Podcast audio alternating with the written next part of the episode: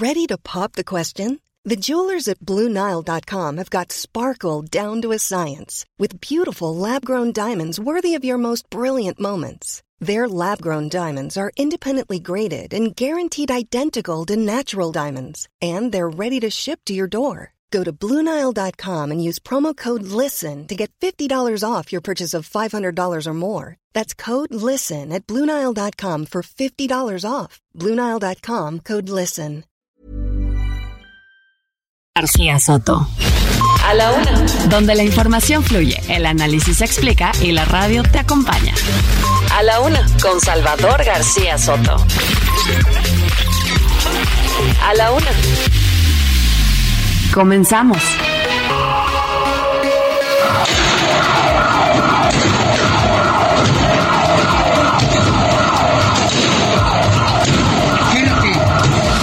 Desde la perspectiva de salud pública, porque las estimulantes tipo anfetamina, que son de diversas eh, variantes químicas, son la droga de impacto más prevalente en México.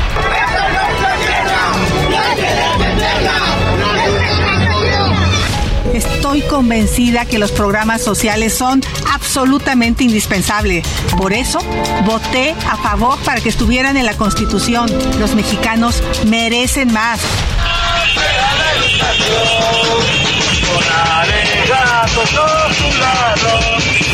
El representante de todo el bloque conservador es Claudio X González Hijo, pero desde luego detrás está Salinas, otro.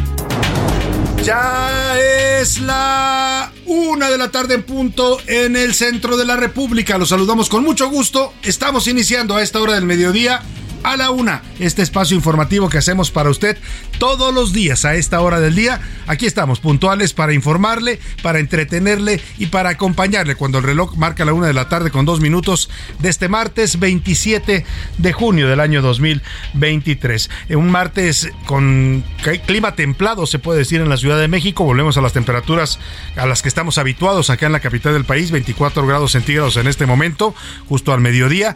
Se espera una máxima de 26 grados centígrados y vuelven las lluvias, 70% de probabilidades de lluvia para hoy por la tarde aquí en la capital de la República. Desde aquí, desde la Ciudad de México, en los rumbos de la Avenida de los Insurgentes 1271 en la Colonia del Valle, mandamos saludos y señal a toda la República Mexicana, el 98.5 de FM, nuestra frecuencia central. Saludamos con gusto a toda la gente que nos escucha en varias ciudades del territorio nacional. Empezamos por Guadalajara, Jalisco, allá en la Perla Tapatía les mandamos saludos afectuosos a todos los amigos que sintonizan a la una y que escuchan el Heraldo Radio, también a la gente de Monterrey, Nuevo León, saludos a los regios, les mandamos también un abrazo afectuoso eh, eh, allá a la Sultana del Norte, a la comarca lagunera, también la saludamos siempre con mucho gusto a todos los que nos escuchen en los distintos municipios que conforman esta zona conurbada que se integra por dos estados de la República, ahí confluyen Coahuila y Durango. También saludamos con gusto a la gente del Istmo de Tehuantepec, allá en la zona costera de Oaxaca, cuna de una cultura milenaria, la cultura tehuana. Saludamos también a la, ciudad de Oaxaca, en los valles centrales, eh, muchos saludos a todos los amigos oaxaqueños. A Tampico, Tamaulipas, allá en el Golfo de México, saludos en este bello puerto. También saludamos a la gente de Ciudad Madero y de Altamira, que son zonas ya prácticamente conurbadas con Tampico. A la gente de Mérida, Yucatán, le mandamos un abrazo afectuoso allá en el sureste mexicano. También a la gente de Tuxtla Gutiérrez, Chiapas, muchos saludos para los amigos tuxtlecos. A la gente de Chilpancingo, Guerrero, allá por los caminos del sur, los saludamos. Y también a la gente de Tepic, Nayarit. Al otro lado del río Bravo, ya sabe usted, también suena la señal del Heraldo Radio y hasta allá mandamos saludos a la frontera con México, a McAllen y a Bronzeville, Texas. También en Huntsville y San Antonio, Texas. Les mandamos saludos afectuosos a través de las frecuencias de No Media Radio. Y un poco más arriba, en el territorio de los Estados Unidos. Saludamos a la gente de Airville, Chicago, allá en la zona de los Grandes Lagos, y a la gente de Cedar Rapids y de Independence, Iowa. A todos los que nos escuchan en la Unión Americana, muchos saludos. Hoy la música de este programa, ya saben que todos los días tenemos una temática de musical. Hoy le vamos a estar dedicando la música a los animales, al respeto, al cuidado y a la protección que merece todo ser vivo en este planeta. Las especies animales son especies pues a las que pertenecemos los seres humanos, al final venimos de ese mundo animal somos parte de ese reino animal y tenemos que ser respetuosos con nuestros congéneres. Si bien ellos tal vez no tengan las mismas habilidades que nosotros, no hablan, no generan a veces pensamientos elaborados, pero sí son seres humanos vivos que sienten, los que merecen todo el respeto. No se trata solamente de alimentar a una mascota, se trata de cuidar toda especie viva en el planeta y hoy estaremos hablando de esto, del respeto a los derechos de los animales y los seres vivos en este planeta. Y vamos a los temas que le tengo preparados en este martes. Mucha información para compartirle. Ya sabe lo más importante del panorama informativo, solo lo más importante. Se lo voy a estar reportando aquí en las próximas dos horas en A la Una, con toda, toda la información y todo nuestro equipo de reporteros, corresponsales, redactores, todos los que hacemos diariamente este equipo de profesionales que hacemos este programa. Vamos con los temas que le tengo preparados. Sí acepto, como los novios, asientan los aspirantes de la Alianza Va por México, ahora llamada Frente, Frente Va por México o Frente eh, ¿cómo le denominaron ahora? Frente Nacional Opositor, también le denominan. Bueno, este Frente Amplio Opositor, así se denomina. Y bueno, dicen todos los que sí quieren ser candidatos. Ya se están inscribiendo varios del PRI, del PAN y del PRD. Eh, Xochil Gálvez, Beatriz Paredes, bueno, hasta también el exgobernador de Tamaulipas, Francisco García Cabeza de Vaca, ya dijo que él sí quiere ser candidato a la presidencia por la oposición. Le voy a dar la lista de todos los aspirantes que van a inscribirse el próximo lunes, que arranca el proceso de este Frente Nacional Opositor y lluvia de críticas, el presidente López Obrador volvió a tundir a la alianza. Asegura que él dirá quién es el ganador de ese proceso. Dice que ya sabe el presidente, no sé si tenga bola de cristal. Bueno, que el presidente nos diga mejor quién va a ser el de Morena, pues al final él lo va a decidir. Ese sí lo sabe él. Ese ya lo tiene muy claro. Se anda metiendo en los asuntos de la oposición. Se ve que le caló al presidente este anuncio que hizo ayer la alianza opositora. Vamos a platicar del tema. ¿Y quién, quién podrá defendernos? Oiga, a plena luz del día, en medio de una de las plazas más exclusivas y más seguras, se supone, la Plaza de Antara en la zona de Polanco, aquí en la Ciudad de México, cuatro ladrones robaron, literalmente a mazazos, rompieron los cristales blindados de una joyería de lujo y se llevaron 14 relojes de los más caros. A plena luz de la tarde, eh, a la vista de todo mundo, en un hecho que parece también bastante sospechoso. Mire, el sospechosismo es algo propio de los mexicanos y yo creo que este hecho de ayer en esta joyería de Polanco tiene que ver también con la sucesión presidencial en Morena, si me apura tantito. Pero ya le daré más adelante esta hipótesis que yo manejo hoy en la columna de Serpientes y Escaleras. Y a la cárcel, dictaron auto de formal prisión contra los ocho militares detenidos por desaparición forzada. En el caso de los 43 normalistas de Ayotzinapa, vamos a conversar con sus abogados para que nos digan pues sobre esto que ayer eh, fue determinado por un juez federal. En los deportes, échele números. La Fiscalía General de la República investiga a Alejandro Iraragorri. Es el dueño del Atlas y de los Santos por presunta defraudación fiscal hasta por 17 millones de pesos. Además, salud y gracias. La directiva de Diablos Rojos de México despidió a los vendedores de cerveza esos que estaban llenando, oiga, qué cochinos, de verdad. Estaban llenando vasos de cerveza que iban a, despachar a los clientes con los residuos que dejaban otros clientes. Algo además de irresponsable, sucio, totalmente peligroso en los tiempos del COVID, andar dándoles pues literalmente las babas de otras personas a los que compraban una cerveza para refrescarse ahí en el estadio de béisbol. Le voy a tener toda esta historia con Oscar Mota. En el entretenimiento, sorpresa. Luis Enrique Guzmán, hijo de Silvia Pinal y de Enrique Guzmán, dio a conocer que después de realizarse una prueba de ADN, no tiene compatibilidad con su padre. Bueno, él, más bien, perdóneme, él no tiene compatibilidad con su hijo menor. O sea que el hijo el nieto, pues, de Enrique Guzmán, para que me entienda, no es hijo de su hijo. Pues, suena un poco complicado, pero nos lo va a explicar más adelante Anaí Arriaga. Vamos a hablar de todos estos temas en el entretenimiento aquí en la Laguna. Mucha información, muchos temas variados para que usted participe, opine y comente con nosotros. Y para eso, para eso le hago las preguntas de este, de este martes. En A la Una te escuchamos. Tú haces este programa. Esta es la opinión de hoy.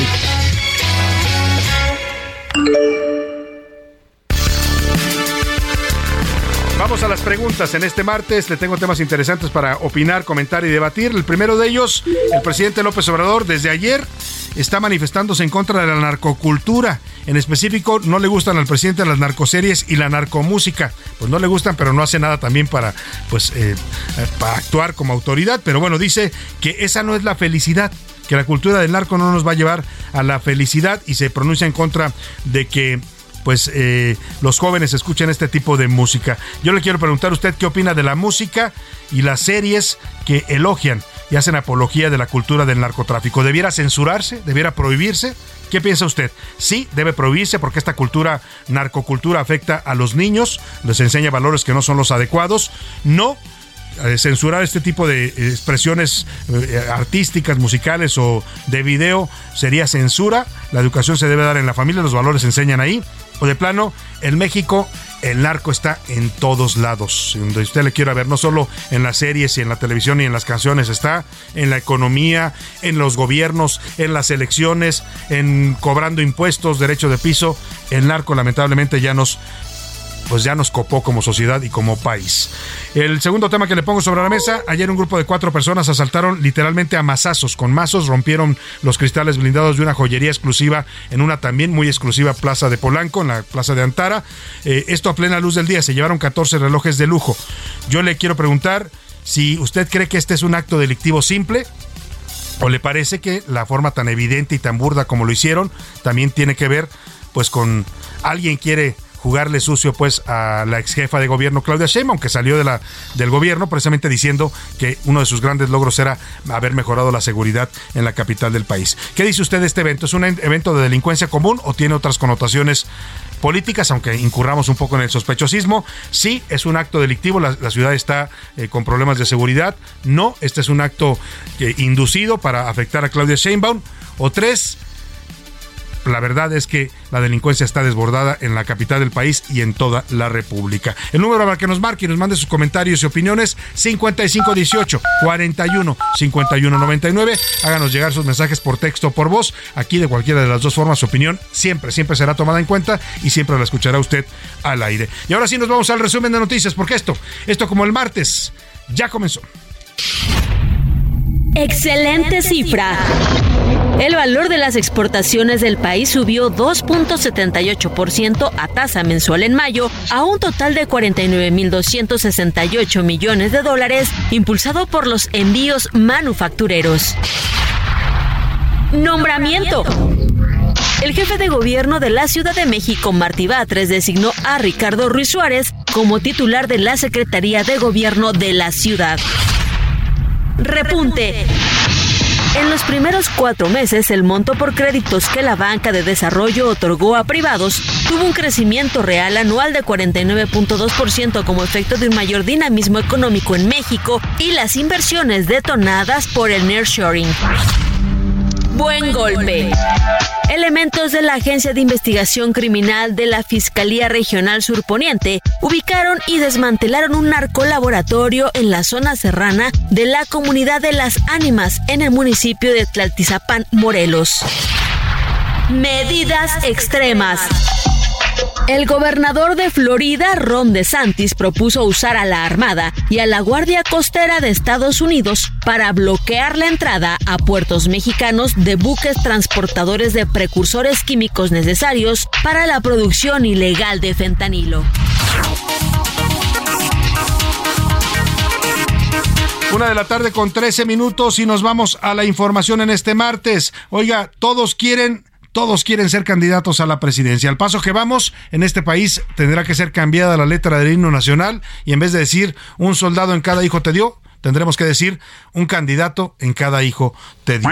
Después de que se diera a conocer el proceso de elección que va a llevar a cabo el Frente Amplio por México, lo que antes era la Alianza Va por México, que conforman el PRI, PAN y el PRD, ya muchos aspirantes empiezan a levantar la mano para participar en el proceso. Estos son los políticos, ¿eh? puede surgir cualquiera, un empresario que diga yo me voy a inscribir y se puede inscribir. Es más, si usted que me está escuchando se quiere inscribir el lunes, pues váyase y inscríbase porque van a aceptar a cualquiera de la sociedad que quiera hacerlo. La senadora del PRI, Beatriz Paredes, que ahí anda Beatriz Paredes todavía con sus buipiles, con una larga trayectoria política en el PRI, pues dice que ella quiere ser candidata a la presidencia. Ya se definió el método de la alianza y de la sociedad civil. Decidí participar Necesito que me ayuden. Con su respaldo conseguiremos más de 150 mil firmas para cumplir los requisitos que harán válido mi registro. ¿Qué tan abierta estará esta convocatoria de la alianza? Le decía, caben todos los que se quieran inscribir, porque hasta Francisco García Cabeza de Vaca, es gobernador de Tamaulipas, que fue, pues ahí tiene una investigación pendiente en la Fiscalía General de la República, acusado de delitos de delincuencia organizada y lavado de dinero, también levantó la mano y dijo, yo, ¿por qué no? Quiero ser presidente. Somos millones los que exigimos y merecemos un México unido, un México seguro, un México de oportunidades. Estoy listo para asumir este compromiso con determinación y valor, pero sobre todo con humildad. Esta lucha es por México y por eso quiero ser factor de unidad para invitar a mis compañeras y compañeros aspirantes a caminar de la mano de la ciudadanía durante este proceso de selección. Bueno, y otra, otra aspirante que está por definir si se inscribe o no, pues ya parece que está tomando una decisión, es Xochil Gálvez, la senadora del Partido Acción Nacional, que originalmente estaba promoviéndose pues para la candidatura a jefa de gobierno de la Ciudad de México, así se le había visto, así lo había dado a conocer también ella, pero de pronto empezó un movimiento en el que dicen, bueno, ¿y por qué Xochil Gálvez no para la presidencia? Es una mujer que viene desde abajo, nació en un pueblo indígena allá en el Valle del Mezquital, en Hidalgo, viene de una comunidad pobre, es una historia de superación, logró superar la pobreza, estudió, salió adelante, llegó a ser parte de un gabinete presidencial con Vicente Fox, es especialista, Xochitl Gálvez, su especialidad es construir edificios inteligentes, tiene un despacho de consultoría para eso, es muy respetada en ese ámbito, con Fox encabezó la Comisión Nacional de Pueblos Indígenas, después fue alcaldesa de Miguel Hidalgo, tiene una trayectoria política interesante, hoy es una de las senadoras más activas y más visibles, también de las más críticas con el gobierno de López Obrador, y muchos empezaron a decir, ¿y por qué no Xochitl Gálvez? El presidente dice que el candidato de la alianza va a ser un FIFI, que lo va a poner Claudio X González. Bueno, pues con una persona como Xochitl Gálvez se le caería un poco el discurso, ¿no? Porque FIFI, FIFI, pues no es, ella viene de una comunidad indígena pobre. Escuchemos cómo Xochitl Gálvez dice que sí va a participar y sí se va a inscribir para ser pues integrante de este proceso que busca una candidatura presidencial para el Frente mm, Va por México. Pero al cerrarme la puerta, miles de mexicanos me abrieron la suya. Entendí un poderoso mensaje, que la puerta de Palacio Nacional solo se abre de adentro hacia afuera. Por eso, vamos a abrir esa puerta para millones de mexicanas y mexicanos. Desde aquí les digo, voy a ser la próxima presidenta de México pronunciamiento público que ya hizo Xochil Gálvez, había mucha expectativa por saber qué definía ella misma. Otros que están buscando inscribirse, ya lo han anunciado también, lo hizo público en un video Santiago Krill, el actual presidente de la Cámara de Diputados, Lili senadora también del Partido Acción Nacional, Ricardo Anaya, que anda ya viviendo en los Estados Unidos, a donde se fue huyendo por la investigación que le abrió el gobierno de López Obrador, Mauricio Curi, que es el actual gobernador de Querétaro, Gabriel Cuadri, Enrique de la Madrid, Claudia Ruiz Macié, Ildefonso Guajardo, Alejandro Murat, José Ángel Gurría, un hombre que tiene todas las cartas credenciales del mundo, fue secretario de Hacienda, fue secretario general de la OCDE en, a nivel internacional, Miguel Ángel Mancera, senador del PRD, Silvano Aureoles, es gobernador de Michoacán. Pero bueno, vamos, vamos a hacer contacto y le agradezco mucho que nos tome esta llamada con la senadora Xochil Gálvez, que acaba de pronunciarse pues ya sobre que sí se va a inscribir para el proceso interno que comienza este lunes en el Frente Nacional Opositor. Xochil, qué gusto saludarla de nuevo, muy buenas tardes. Salvador, qué gusto saludarte a ti y a todo tu auditorio en esta tarde. Vaya día movido que he tenido.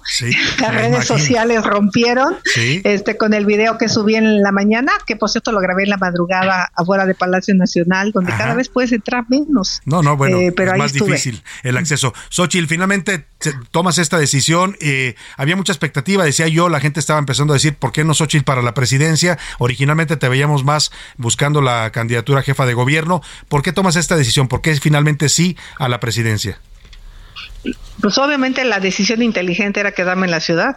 O sea, era la obvia, la clara, la que se la que estaba prácticamente ganada, la que estaba mejor posicionada en las encuestas. Fue tanto la insistencia de gente que me ponía en la mesa, pues si podría ser un poco egoísta, si no estaba solo pensando en mí y no en el país. Y en ese sentido, pues yo puse en la balanza eh, lo que a mí me convenía o lo que le convenía en México. Vamos a ver si realmente lo que me dijeron que podía pasar está pasando. Sí fue una cosa impresionante cuando el presidente me cerró la puerta porque miles de mexicanos me abrieron la suya. Eh, entendí un mensaje contundente que esa puerta solo se abre de adentro hacia afuera. Por eso tomé la decisión de abrirla para que millones de mexicanos entren a Palacio Nacional, que hoy si no piensas como ellos, no puedes entrar. Entonces, por eso tomé la decisión. Lo hice pensando en mi hijo, en su futuro, en mi hija, en su futuro. El país no puede ir en el camino que va. El país tiene hoy enfrente la mejor oportunidad de su historia y por seguir insistiendo en los combustibles fósiles, las empresas no van a venir con el nearshoring. No hay medicinas, la gente no puede salir segura y creo que conozco México como pocas personas. Lo conozco más que las tres corcholatas que están enfrente. Lo he caminado por sus montañas, por sus sierras, porque he atendido a los que menos tienen. El presidente no tiene elementos para decirme que yo soy parte de, de los conservadores, porque él, es mucho más conservador que yo. Entonces, en ese sentido, creo que pues sí puedo presentar argumentos técnicos para resolver los problemas del país. Esto que decías, el presidente no tiene elementos, tampoco podrá decir que eres fifí. Yo hablaba hace un rato de tu origen, que es de todos conocido, tu historia de, superación. Tú eres una gente que, que salió de la pobreza para, pues, para forjarse un, un futuro Así es, o sea, yo salí de Tepatepec huyendo de la violencia y justo por el alcoholismo de mi padre tuvimos que vivir condiciones de pobreza y así de esa manera pues llegué a la ciudad a iniciar desde abajo y convertirme en ingeniera, en empresaria, eh, y tengo, hice una fundación para ayudar a las mujeres y niños indígenas y después ya en el gabinete presidencial pues me tocó apoyar ahí sí a los que menos tienen con un fondo de infraestructura que hoy este gobierno desapareció por cierto. Hoy este gobierno ha dejado de atender las necesidades de mucha gente que vive en zonas apartadas, ya no se abren caminos, eh, salvo en Oaxaca y ahora en Guerrero, pero tienen olvidado Veracruz, Tabasco, eh, Yucatán, donde todavía sigue habiendo un montón de necesidades. Entonces, vamos a recuperar muchas de las cosas que este gobierno eh, canceló, como pues la atención médica a través del Seguro Popular, como las estancias infantiles, las escuelas de tiempo completo, pero además yo sí quiero que los jóvenes salgan adelante, emprendan sus negocios, aprendan robótica, aprendan inteligencia artificial, hablen un idioma, tengan habilidades digitales, porque es la única manera de sacar este país de la pobreza. Tú no estás en contra del aspiracionismo como algunos personajes. No, pues a mí me parece que es lo único que te saca adelante. Y cuando le preguntas, la gente quiere que sus hijos tengan un mejor futuro. La gente quiere y sueña que sus hijos puedan regresar a su casa seguros, pero sobre todo la gente quiere ganarse su comida trabajando si le damos esa oportunidad. Obviamente los adultos mayores ya cumplieron, pero a los jóvenes que reciben la beca, démosle más cosas para que salgan adelante. Fue lo que me pasó a mí, Salvador. Cuando entro a la Facultad de Ingeniería, yo trabajaba de telefonista, me eché un año de telefonista, la pasé súper mal y gracias a una beca del Centro de Cálculo de Facultad de Ingeniería aprendí a programar. Y de ganar 2.500 pesos, me pagaron 50.000 pesos. Nos cambió la vida a toda la familia. Eso es lo que yo creo que le tiene que pasar a los mexicanos. Salir adelante, pero hay que darles el empujón. Xochitl, te vas a escribir el lunes. La batalla va a ser adentro, ¿cómo la ves? Y luego, si es que el método que han definido te beneficia, pues eh, van a, vas a tener otra batalla más fuerte afuera. Eh, ¿Cómo estás viendo el panorama para esta, esto, esta ruta que emprendes? Mira, dentro hay contendientes muy fuertes, como es el caso de Santiago Krill y Lili Telles. Ambos están más adelante que yo. Tengo que remontarles muy rápidamente en las encuestas para empezar. Y sobre todo, yo coincido con Lili que en esta contienda debemos de evitar la entrada del dinero sucio. Por lo tanto, yo no quisiera eh, utilizar recursos, más bien quiero aprovechar esta inercia de la gente que ha dicho que me quiere ayudar. Tuvieron chingui chingue que le entrara, pues ahora que me ayuden a juntar las firmas. Pues sí, ahora se chingan y va a tener que cooperar. Pues sí, que salgan a juntar las firmas porque yo sola no puedo juntar 150 mil, si no tendría que pagarle operadores y entonces tienes que empezar a recibir dinero. Yo sí creo mucho en la movilización de la ciudadanía porque eso es lo que puede hacer que tengamos oportunidad para el 24. Si la gente no participa va a pasar lo del Estado de México que no emocionamos. Yo quiero decirle a la gente, si ellos, si ellos van, yo voy.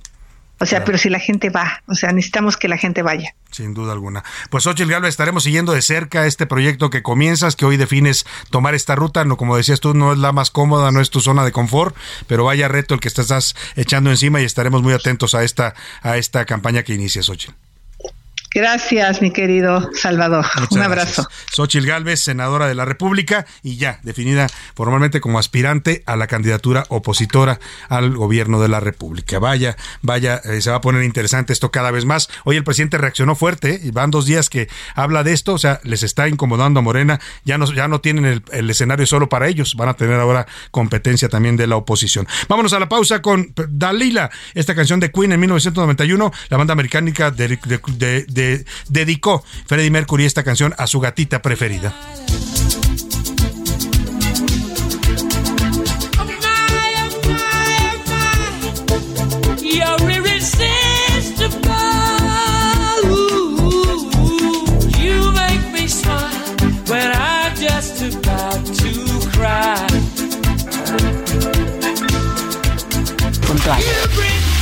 En un momento regresamos. Heraldo Radio, la H se lee, se comparte, se ve y ahora también se escucha.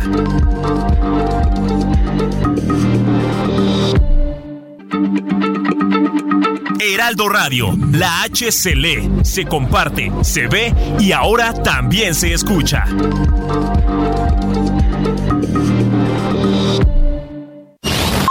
Ya estamos de vuelta en A la Una con Salvador García Soto. Tu compañía diaria al mediodía. La rima de Valdés. ¿O de Valdés la rima? Ya declinó don Mau Vila, dice tener sus razones. Se amarró los pantalones y pues se apagó la pila. O se hace que de la fila de posibles candidatos por el PAN, él muy sensato dijo no ser contendiente. ¿No será que Vila miente? Porque los cabos no ato. Hace poquito decía que del fuego se comía las castañas acá el gober. ¿Por qué ahora ya en Game Over se puso si él lo valía? y ya dijo que en su estado él es muy solicitado, que hay que estar en el sureste, por más que entenderlo cueste, y yo estoy anonadado. Algo me dice que aquí hay un gatito encerrado. Ojo, es mero especulado. Usted se me queda aquí y tuvo que decir que sí. ¿Será pa de aquí a seis años? ¿Será que recibió un regaño? ¿De alguien por ahí en las sombras? ¿Por qué no mejor lo nombras polaca como de antaño? El elefante en Tailandia es conocido como su símbolo nacional. Se usó la silueta de uno para la realización de su bandera en 1917. El elefante blanco es el más sagrado para ellos y desde hace 5.000 años le veneran al relacionarlo con la realeza y la prosperidad.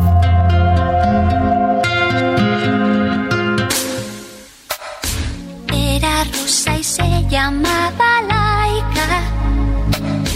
Ella era una perra muy normal. Ser un corriente animal a ser una estrella mundial.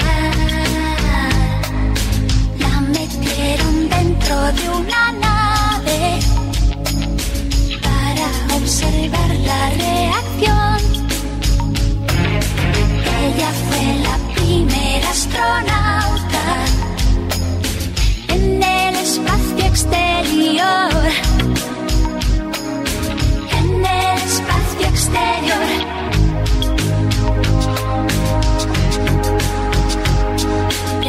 Preparado está el cohete para zarpar.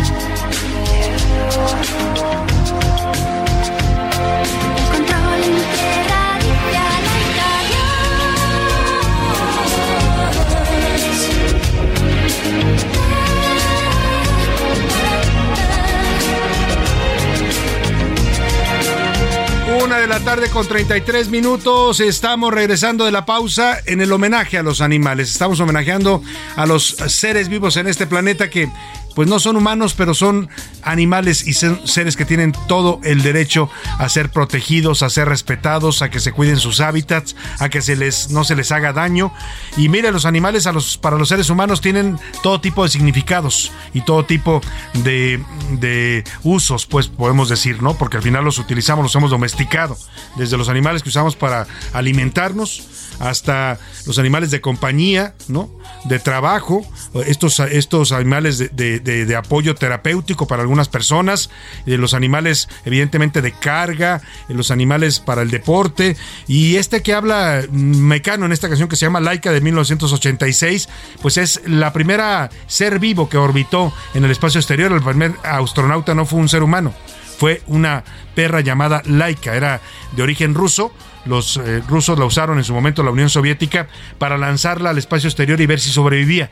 A partir de ahí comenzaron a hacer pruebas para que los seres humanos pudieran viajar al espacio exterior. Era un husky siberiano y Mecano la inmortalizó muy bien en esta canción de los años 80 que nos hizo conocer a muchos la historia de esta perrita que dice Mecano en su estrofa final se volvió una estrella en, en la tierra había una perra menos pero en el cielo había una estrella más respetemos cuidemos y amemos a los animales que son seres vivos como nosotros ¿Y qué hago yo girando alrededor?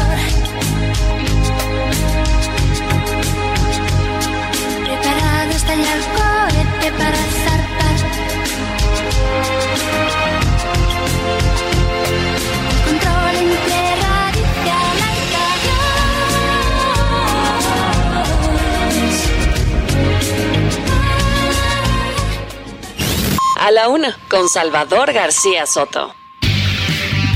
Una de la tarde con 35 minutos, ahora que hablaba de los apoyos que nos representan los animales en muchos casos para la supervivencia de la especie humana, pues eh, otro de ellos tiene que ver con esto, utilizarlos para experimentos. En este caso, la utilizaron a esta perrita para experimentar en el espacio exterior, pero también muchas de las vacunas que nos ponen a los seres humanos eh, se prueban primero en animales, ¿no? En el laboratorio, desde roedores hasta eh, animales más grandes, simios, ¿no? Que son vacunados con sustancias, los medicamentos los prueban con ellos, los cosméticos también en muchos casos, en fin, la, eh, todo este tema, incluso la, la vestimenta, que ahora ya eh, hay una tendencia mundial a rechazar las pieles de origen animal, pero bueno, en los orígenes de la especie humana nos protegimos con de la inclemencia del clima con las pieles de los animales. Oiga, y vamos rápidamente a lo que pasó ayer por la tarde, un suceso pues por decirlo menos extraño. No es que sea raro en esta ciudad que haya un asalto, no, lamentablemente la Ciudad de México es una de las ciudades con mayores índices delictivos, si bien hay una estrategia pues que implementan para tratar de controlarlo, aquí hay bandas organizadas. Y esta banda que salió ayer, le llaman la banda de los mazos, ya la hemos visto actuar, habían se habían calmado, hace mucho que no aparecían, pero duraron tuvieron una ola, si mal no recuerdo, ahí por 2018, 19, en donde asaltaban eh, tiro por viaje, joyerías en centros comerciales, llegaban con esta mecánica, hombres armados que llegan con mazos, amenazan a la gente y comienzan a, a romper los vidrios de las joyerías de lujo y a robarse pues todo lo que pueden, desde alhajas hasta relojes caros. Y esto pasó ayer en Antara, hace ya rato que no aparecía este tipo de, de organizaciones delictivas y aparecieron por la tarde en una de las plazas más vigiladas más eh, seguras de esta ciudad, podría decir yo, en una de las zonas más exclusivas de la capital de la República y del país, que es la zona de Polanco. Por eso hay cosas que se ven un poco extrañas en este, en este asalto. Ayer eh, atacaron la joyería Berger, se llevaron más de 12 relojes de lujo valuados en millones de pesos.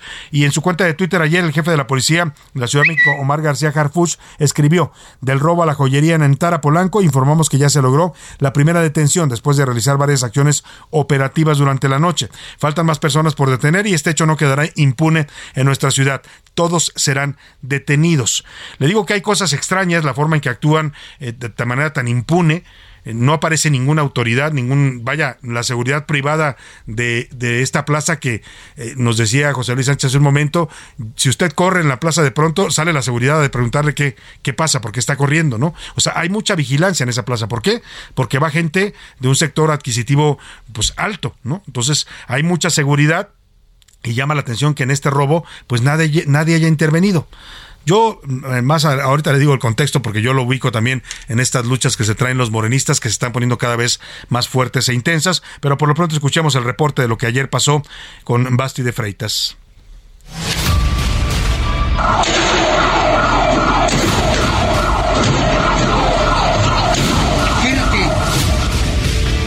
Así se escuchó el asalto de película que se vivió ayer en Plaza Antara. Alrededor de las 19.45 de este lunes, tres ladrones con mazos en las manos golpean los cristales de exhibición de la joyería de alta gama Berger, en Plaza Antara, en la colonia Polanco. Un cuarto ladrón que portaba un arma de fuego vigiló que nadie se acercara a ellos. Un testigo que se encontraba en el lugar cuando se llevaron a cabo los hechos contó lo siguiente. Pues miré unos cuatro o cinco personas que estaban ahí, estaban robando la tienda de joyería y se robaron unos Rolexes, pienso, y un reloj Cartier ahí. 22 integrantes del Cuerpo de Seguridad Privada tardó en dar información a las autoridades locales, por lo que los asaltantes tuvieron entre 8 y 10 minutos para concretar el robo. No se reportaron personas lesionadas. El primero en pronunciarse fue el alcalde de la delegación Miguel Hidalgo, Mauricio Tabe, informando que 15 relojes de lujo fueron sustraídos y que se pedirá a los centros comerciales que refuercen su seguridad, sobre todo en tiendas que cuenten con productos de tan alto valor.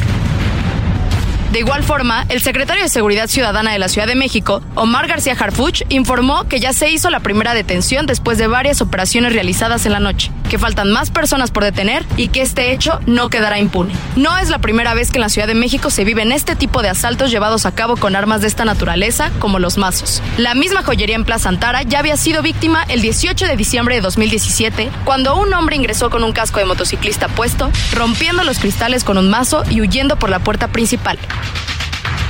Este mismo año, en Parque Tezontle, dos sujetos ingresaron con un mazo y dos piedras a la joyería Cristal Joyas, sustrayendo una gran cantidad de producto. Para la una con Salvador García Soto, Basti de Freitas.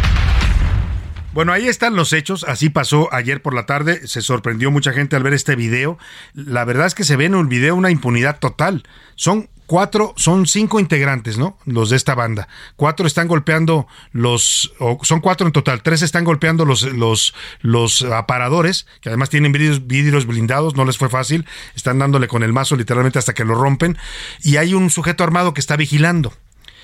Aquí lo extraño, además de, de, la forma en que actúan tan impunemente, es que la Plaza Antara tiene registrados, ya nos decía Basti de Freitas en esta información, 22 guardias de seguridad privada, 22. Sáquenlo usted cuentas, superan 5 a 1, por lo menos 5 a 1 a los ladrones. ¿Por qué no actuaron? ¿Por qué no los sometieron? Mire, yo simplemente le voy a dar dos hechos y usted saque sus conclusiones. Ayer, la, la, contienda interna en Morena está poniendo cada vez más intensa. Ayer pasan tres hechos importantes que hay que resaltar y lo comento yo hoy en las serpientes escaleras. El primero, Marcelo Ebrard declara que va a denunciar y, que varios de, los, de sus eh, correligionarios, de sus contrincantes, pues están utilizando demasiados recursos, que están haciendo derroche de dinero, así lo dice. Dice, hay, un, hay eventos que hemos visto en donde nada más en un evento se gastan los 5 millones de pesos que nos autorizó el partido. No dice nombres, pero hemos visto eventos masivos y con muchos acarreados el, del lado de Claudia Sheinbaum y de Adán Augusto. Marcelo no los menciona por su nombre. Lo que sí dice es, yo lo voy a denunciar porque están violando las reglas. No es lo que acordamos. Esos eventos se parecen, dice, a la época del PRI. A ver si me buscan por ahí el audio de Marcelo Ebrard para escucharlo en sus propias palabras ayer esto que declaró y anuncia que una de sus colaboradoras de campaña, la senadora Malú Micher, que es senadora por Morena, está documentando, así lo dice, está, está haciendo la labor que debiera estar haciendo el, INE, está yendo a, checar cuánto le cuesta cada evento a Claudia Sheinbaum, a Dan Augusto, supongo que también a las otras corcholatas, y que va a presentar un reporte ante el Consejo Nacional o el Comité Ejecutivo Nacional de Morena, en el que va a decir, a ver, Sheinbaum ha gastado tanto, Adán Augusto ha gastado tanto, según las cuentas que hace Malú Micher encarga, por encargo de Marcelo Ebrard. Entonces, ahí vienen cosas rudas, ¿no? Y luego otro hecho, ese es uno. Ya Marcelo Ebrard está diciendo están gastando demasiado dinero y lo voy a, los voy a acusar. El segundo, ayer se filtran imágenes de fotografías en redes sociales de un viaje que realizó la familia de la diputada Andrea Chávez, es diputada por Morena, una diputada muy joven, tiene 30, y, 30 años creo, la diputada, es muy cercana al secretario de Gobernación o exsecretario de Gobernación, Adán Augusto López, hoy precandidato, eh, Corcholata, 26 años tiene Andrea Chávez. Se le ha visto con él prácticamente en varias de sus giras, ¿no? Cuando no le va manejando la camioneta, la va, lo va acompañando en el avión, se les ha visto muy cercanos, eh, colabora con él, supongo, quiero, quiero, quiero pensar, pero son cercanos, eso está más que documentado. Y la familia de la diputada viaja en un avión militar, eso lo denuncian allá en redes sociales varios usuarios que publican imágenes efectivamente de dos mujeres de edad adulta y un hombre atrás también de edad madura, que dicen que son familiares de, de Andrea Chávez y que los están transportando en aviones militares. Se preguntan si el secretario entonces de Gobernación, Adán Augusto, autorizó esto y por qué. ¿Por qué le prestan aviones militares a la familia de una diputada? Ella respondió en, en, su cuenta de Twitter diciendo, pues nunca contestó a la acusación, nada más dice que los conservadores están muy enojados, que es una campaña de, violencia, que, que, no sé qué, pero nunca dice si es o no su familia y si viajaron o no en un avión militar. Adán Augusto no fijó posición, lo dejaron pasar, como dicen. Ese es el hecho. Y el otro hecho es lo que vemos en la tarde, el asalto a esta joyería, en una forma bastante burda, donde se ve cómo eh, pueden romper los cristales blindados sin que nadie se los impida. ¿no? La policía no llega, no llega la seguridad privada y bueno, claramente ese hecho pues mancha el discurso de Claudia Sheinbaum cuando se fue de la jefatura de gobierno dijo que nos había dejado una ciudad mucho más segura, que era uno de sus grandes logros.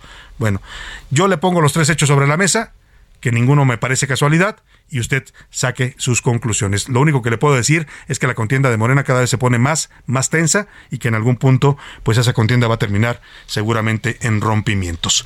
Ahí dejamos el tema y nos vamos. ¿Ya tenemos audio de Marcelo? No, no lo tenemos. Al rato que lo localicemos se lo ponemos para que lo escuche usted de propia voz de quien lo planteó ayer. Dice que hay gastos exorbitantes de los candidatos de Morena.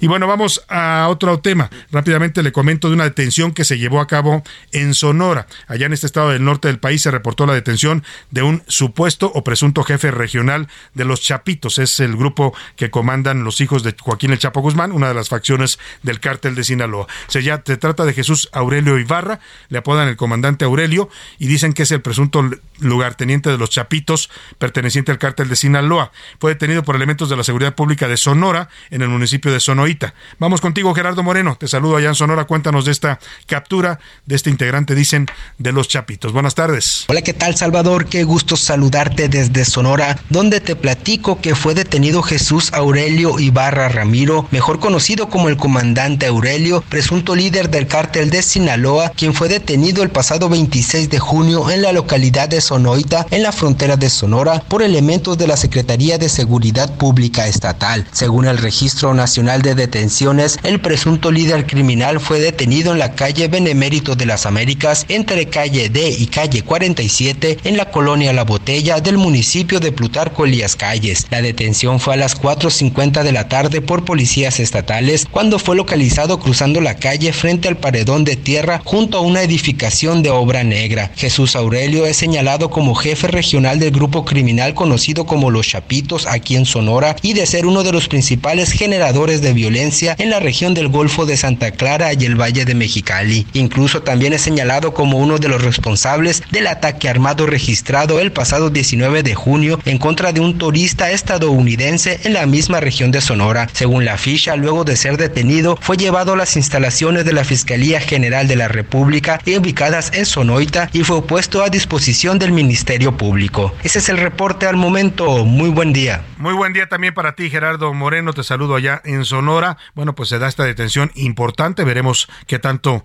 pues mm, influye o repercute en una disminución de los niveles de violencia en Sonora. Sonora es un estado que tiene graves problemas de violencia del narcotráfico. Ayer, por cierto, eh, se acaban de declarar pueblos mágicos. A ver si nos da más adelante José Luis la lista de los nuevos pueblos mágicos que decretó, declaró la Secretaría de Turismo Federal. Son varios y hay en varios estados. Y ayer el gobernador de Sonora, Alfonso Durazo, subió un tuit diciendo muy contento, celebrando que dos pueblos de dos municipios de Sonora, dos localidades se habían sido declarados pueblos mágicos. Esto es importante porque cuando le dan esta categoría a la Sectur a un, un lugar, municipio, comunidad, pues eso atrae el turismo. Eh, eh, atrae el turismo y genera una derrama económica para sus habitantes. Ya se pueden presumir, pues, o promover como pueblos mágicos y, fomentar el turismo. Los dos pueblos de Sonora que decretaron como pueblos mágicos fueron San Carlos, que es un lugar precioso, yo se lo recomiendo cuando pueda ir, tiene unas playas espectaculares, la bahía de Quino y unos, eh, unas, unas playas que combinan el desierto. Mira, mucha gente dice que Los Cabos es muy bonito porque combina desierto y mar, y es cierto, Los Cabos es muy bonito, pero San Carlos, Guaymas y todo ese corredor de playa que tiene Sonora no le piden nada a los cabos y es mucho más económico. ¿eh? Hay opciones mucho más económicas para hacer vacacionar ahí. San Carlos fue declarado eh, pueblo, pueblo mágico y también Ures, que está más en la sierra de Sonora. Y el gobernador decía que estaba muy contento porque los declararon pueblos mágicos. Y yo le puse un tuit diciéndole, gobernador, qué gusto, felicidades. Ahora no más falta que usted haga su chamba y les dé seguridad a esos dos pueblos, ¿no? Porque tanto Ures como pues, San Carlos, nos reporta aquí la gente siempre, pues son, son pueblos que están bajo la violencia del narcotráfico. Entonces, qué bueno que los declararon pueblos mágicos, pero ¿cómo va a ir uno a visitarlos si puede haber ahí una balacera, si lo pueden a usted secuestrar, si le puede tocar un hecho muy desafortunado? Entonces le decía yo a Alfonso Durazo, haga su chamba, dele seguridad,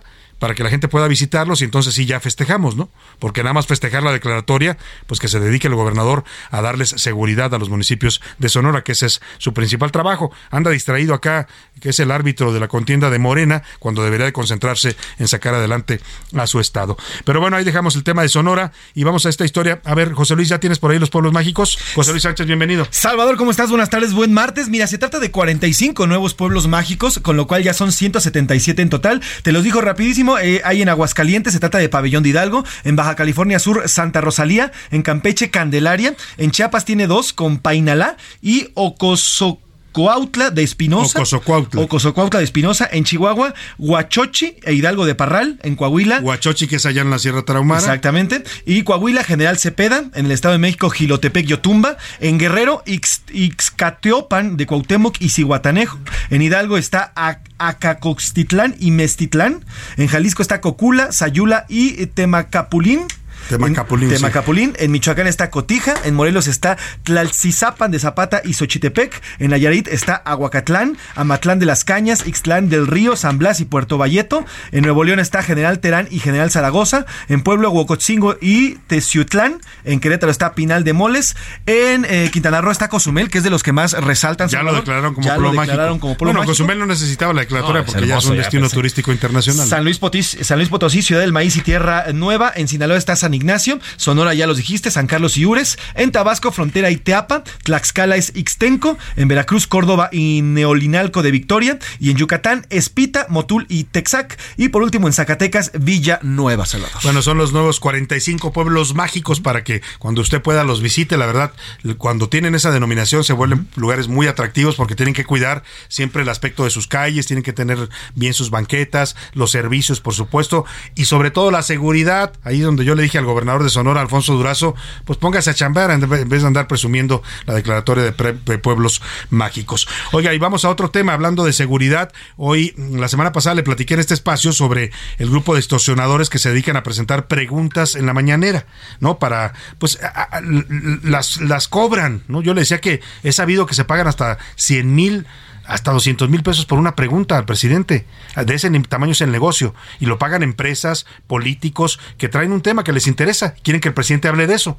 Porque cuando habla el presidente de un tema, pues se vuelve tema noticioso a nivel internacional. Entonces lo usan los políticos para golpearse unos a otros, lo usan las empresas para golpear a sus competidores. Le platico todo esto porque finalmente el presidente la semana pasada pues exhibió este tema que tiene que ver con las empresas de Grupo Andrade, con algunos contratos que tienen de arrendamiento inmobiliario con el gobierno federal aparecen ahí algunos pseudoperiodistas, uno de ellos llamado Ramón Flores, de un sitio denominado Centinela, y otro más, José Luis Moya ya, que es un hombre que se dedica a obtener información vía transparencia, que después se utiliza para chantajear a empresarios. Todo esto se lo platico porque el presidente anunció la semana pasada, cuando desenmascaró, digamos, esta dinámica de golpeteo contra el Grupo Andrade, dijo que no había nada ilegal en sus contratos y dijo que la secretaria Rosa Isela iba a presentar un análisis. Hoy lo presentó Rosa Isela Rodríguez, el análisis de los contratos que tiene Grupo Andrade con el gobierno federal, en donde ratificó que no hay ninguna ilegalidad. Esto fue lo que dijo.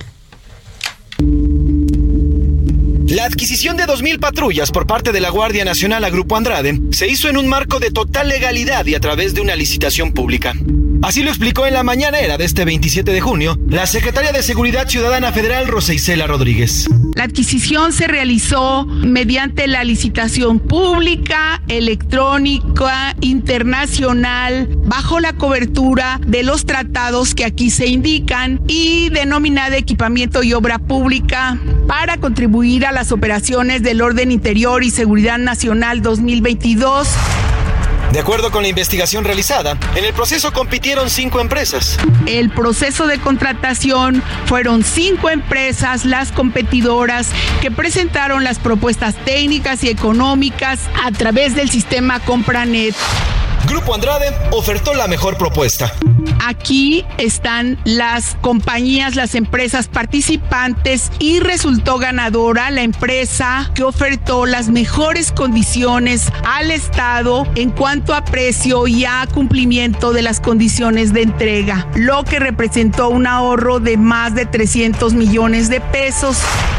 Para la adquisición de los vehículos, la Secretaría de la Función Pública y el órgano interno de control dio acompañamiento preventivo en todas las etapas del proceso. Función Pública informa que se atienden estas denuncias presentadas dentro de un proceso de investigación. En conclusión, la Función Pública nota que dio acompañamiento preventivo a todo el proceso y no advirtió irregularidades que pudieran emitir el fallo.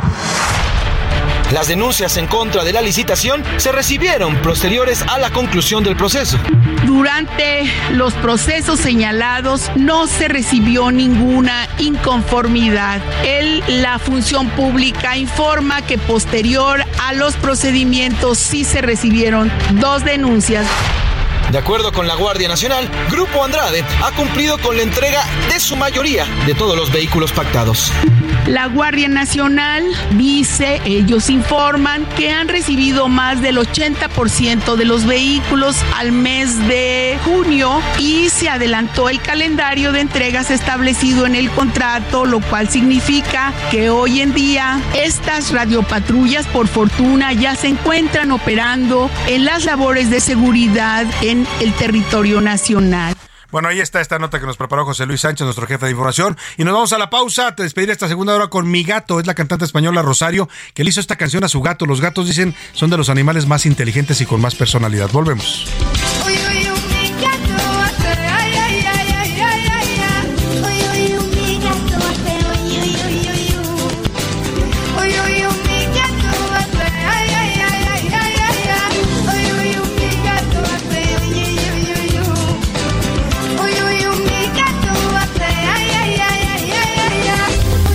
En un momento regresamos.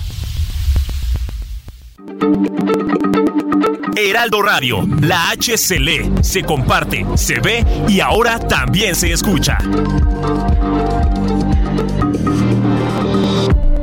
A la una. Comenzamos.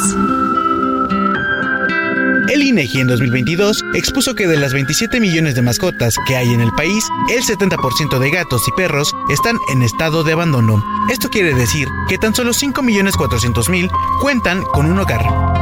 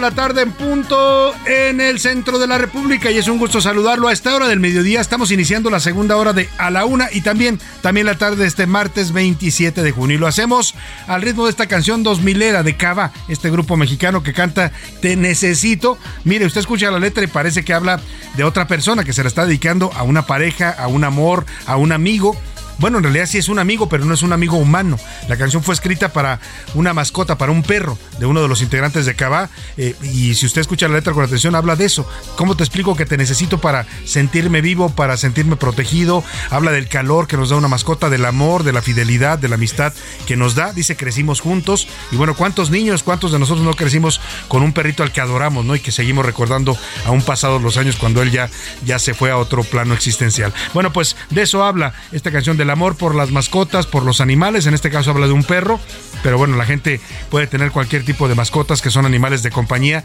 y que suelen ser también una compañía fundamental en nuestras vidas. Hoy en la, a la una estamos homenajeando a los animales, a estos seres vivos a los que necesitamos cuidar y proteger. Lamentablemente se ha desatado una ola de violencia en contra de ellos en el país, documentada en las redes sociales, y esto provocó ya una manifestación multitudinaria el pasado domingo en las calles de la Ciudad de México, gente que salió a pedir que haya derechos, que se respeten, que haya una tipificación del delito de maltrato animal a nivel federal y se castigue con penas, con penas más fuertes a quienes maltraten o abusen de los animales. Tenemos mucho más para compartir en esta segunda hora de A la Una y bueno, todavía temas importantes que le vamos a estar informando, historias, noticias, entrevistas, vamos a tener todavía algunos temas para comentar y analizar, también vamos a escuchar sus opiniones, sus comentarios, pero por lo pronto, por lo pronto, recuerde si, usted andaba bailando por los años 2000, que varios todavía andamos en esa en las juventudes bailando, pues acuérdese de esos tiempos con esta gran canción de Cabá, Te necesito, dedicada a su mascota.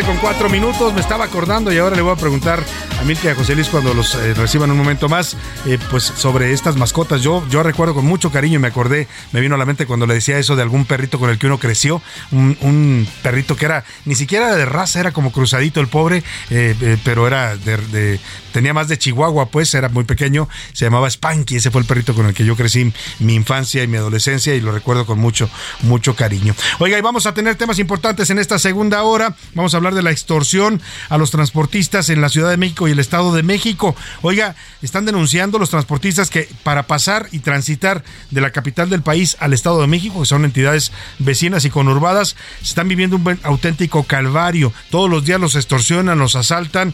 Bueno, le voy a tener todo el reporte de esta inseguridad en los límites entre la ciudad y el Estado de México. Oiga, y en Monterrey, Nuevo León, autoridades están investigando la caída de un niño de 12 años de una tirolesa. Ocurrió el domingo pasado en el Parque Fundidora. Milagrosamente el niño está vivo, cayó de 12 metros de altura y la verdad es que el video que circula en redes sociales, ahora se lo voy a compartir en arroba ese Soto, es impactante porque el niño va pasando la tirolesa, lo acompaña un adulto, la familia, los padres están viendo muy contentos, felices porque el niño está teniendo una aventura bastante extrema y de pronto el niño se rompe el arnés y se cae. Voy a tener todo el reporte porque se abrió una investigación ya, incluso esta parte del Parque Fundidora fue cerrada por no cumplir con las medidas de seguridad. Y a la cárcel dictaron auto de formal prisión contra los ocho militares que fueron detenidos por desaparición forzada. Ellos están acusado, acusados en el caso de los 43 normalistas de Ayotzinapa. Más adelante vamos a hablar con sus abogados que están llevando la defensa de estos ocho militares. Ya le decía, están llegando a la cabina y les doy la bienvenida con mucho gusto a Milka Ramírez. ¿Cómo estás, Milka? Muy bien, Salvador, muy, muy, muy bien. Fíjate que justo me leíste la mente. ¿Por qué? Porque me estaba acordando de mi mascota. ¿Quién era tu mascota? A ver, cuéntanos. Tengo dos en la cabeza. Uno era un lorito y este lorito tenía la peculiaridad de que le gustaba escalar las cortinas. Ah, se andaba trepando las A cortinas. las cortinas. Entonces andaba libre, yo antes vivía en un departamento y andaba libre por todo el departamento. Y de repente era como, ¿dónde está el loro? Andabas y volteaba buscándolo. y estaba hasta arriba en la cortina y bien contento colgado. Y la segunda era una perrita que tuve muchos años de mi vida hasta, hasta que un día... Hasta que falleció, sí. Sí. Y se llamaba Estrella. Crecí con ella, pero era una cosa, era, era un poodle como muy chiquito, Ajá. una perrita muy Como chiquita. estos mini toy que les llaman. Ajá, no era, no era como tal mini Ajá. toy, pero sí era muy pequeñita. Y, pero era una bala, así nos rompió una puerta, le Tra- traviesos, es cuando son cachorros, son tremendos, ¿no? A veces los quieren ahorcar. Pero era como su personalidad, o sea, incluso ya cuando era un perrito más grande, eh, cazaba los ratones. o sea, Era bueno, inquieta, era- sí, no, que no hacía, ¿verdad? Una perrita Y fíjate, muy qué, bonitos recuerdos. Estás acordándote de ella y usted debió ver la cara de Milka, que además, déjeme decirle, viene vestida de amarillo. Hay Es un dicho que dice que el que de amarillo se viste, En su belleza confía. venga. Yo me lo sé como a su hermosura se tiene, pero te ves muy bien de amarillo. Bienvenido, José Luis Sánchez. Salvador García Soto, Milka Ramírez, ¿cómo están? Bonito Pepe martes. eh, pues muy a gusto, sí. La verdad es que las mascotas cambian la vida, sobre todo Salvador. Son, cambian, o sea, son parte de tu vida, ¿no? Sí, sí, o sea, sí. cuando yo recuerdo mi infancia, necesariamente recuerdo a este perrito, que lo bañaba, lo, lo, lo cuidaba, ¿no? todavía en esa época cuando yo crecí de niño y los que me escuchen y sean más o menos contemporáneos míos te- me darán la razón. Hoy un perro es una mascota que tenemos todo el tiempo en la casa, que lo supercuidamos, ¿no? Lo llevamos al veterinario, eh, si está enfermo lo llevamos a que lo curen. Cu- Cuando yo tenía a mi Spanky, que era un perrito muy, muy, muy bonito, siempre andaba en la calle. O sea, viva a la casa porque sabía que era su casa, ¿no? Iba a dormir. Pero el resto del día andaba visitando las casas de todos los vecinos, todos lo querían, todos les daban, le daban de comer, ¿no? Y así era entonces, los perros eran mucho más perros que ahora ya pues mucho más eh, perrijos, como algunos los tratan, ¿no? Sí, de hecho incluso ya hay leyes que están impulsando desde diferentes congresos Sí. para, para, para que los perros de los bueno los animales de compañía literalmente sean perrijos o Que sean gatijos que puedan heredar. O sea, sí, sí, eh, sí, me, platicó un diputado que están promoviendo una iniciativa aquí en la Cámara de Diputados de México para que se reconozca, se les reconozca personalidad legal. O sea, que puedan ser tus herederos también un perro. Sí, claro. No sé qué va a ser un perro con una herencia, pero.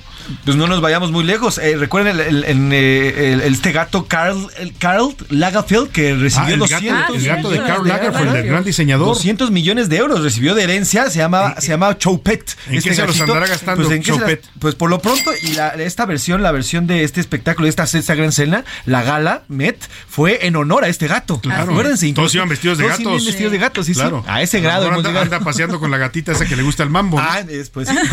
José, José Luis Sánchez, ¿tú qué mascota recuerdas de tu infancia? Yo, mira, tengo, tuve tres perritos. Toda mi vida he tenido perritos. Mis padres me, enseñ- me enseñaron incluso a quererlos. Pero sin duda la que más quiero, la que estos momentos he tenido y que llegó hace ya 10 años a mi vida, porque además crecí con ello, con él, con esta perrita que se llama Pepper, además, que ahorita la tengo en mi depa, por cierto, porque mi papá anda malito de su manto, no puede andar La como Pepper, la conozco, es La muy- simpática. pues exactamente, y bueno, la quiero mucho. Y además, tenerla en tu casa, saber que te van a, que te van a recibir ahí es increíble. Oiga, y cómo duele Increíble. cuando se mueren, o sea, Ay, no. también que ahorita que decía casi se le rajaron, se le rasaron los ojos cuando empezó a hablar, cuando murió tu perrita. O sea, yo me acuerdo cuando murió ese perrito y todavía una más reciente que tuve, la Perdi, que era una chihuahua muy simpática, hace poco falleció y bueno, fue un, estábamos de duelo en la casa literalmente, claro. yo y mis hijos. Sí, sí, sí, se- te cambia la vida. Fíjese, el año pasado yo tenía igual tres perritos y el año pasado se murieron los tres. O sea, literal uno se llevó al otro. Con uno viví 18 años, con otro 17 y con la última 14. Claro. No, sí es un duelo como de familia, o sea. Dicen mucho los expertos, incluso los eh, pedagogos, educadores, que tener un perro le ayuda a un niño también a desarrollar su humanidad. Si alguien sabe y cuida a un perro, va a ser también capaz y responsable de cuidar a otro humano. pues eso nos ayuda a respetar la vida, pues es lo que nos enseña una mascota, sea perro, gato, loro, como dijo Milka. Bueno, mi hijo tiene una una yeca que les Un llaman, que eso es como una lagartija, Ah, ¿no? gecko. Ahí la tiene todo el tiempo y la alimenta todos los días, ¿no? En fin, hay mascotas muy extravagantes también, ¿no? Sí, así es. Y bueno, pues nada más los aviones, Salvador. Antes se fumaba en los aviones, ahora ya no se fuma y es más común ver perros en los aviones, arriba. Ahora ya, los Arriba. perros de compañía. Sí, exactamente. Ya los llevan ahí en, su- en los, en sus, a veces en su casita o a veces incluso en las piernas Sí, los sí, dueños, sí. ¿no? Pero- y, y también es chistoso ver esta parte, o sea, cómo ha avanzado lo que decía Salvador, porque por ejemplo yo me acuerdo que mi primer perrito, pues vivía toda mi abuelita y todo, y tenían justo esta idea del perrito sale y va y regresa Pues sí, y todo. porque así eran entonces, no, no, no te enseñaban a tenerlos tanto en casa ni a cuidarlos tanto, ¿no? Y al final, por ejemplo, con estos últimos perritos, mi mamá los tenía. Bueno, si en mi casa había un bistec, el bistec era primero. para Primero el comían perro, los perros. Exacto. Ustedes podían comer frijoles, pero el perro comía su bistec. Bueno, así llegamos ahora a cuidar y a tratar a los animales. Y que bueno, hay que respetarlos, hay que cuidarlos, insisto, y hay que amarlos. Llegó el momento de lanzar en este espacio la pregunta: ¿Qué dice el público?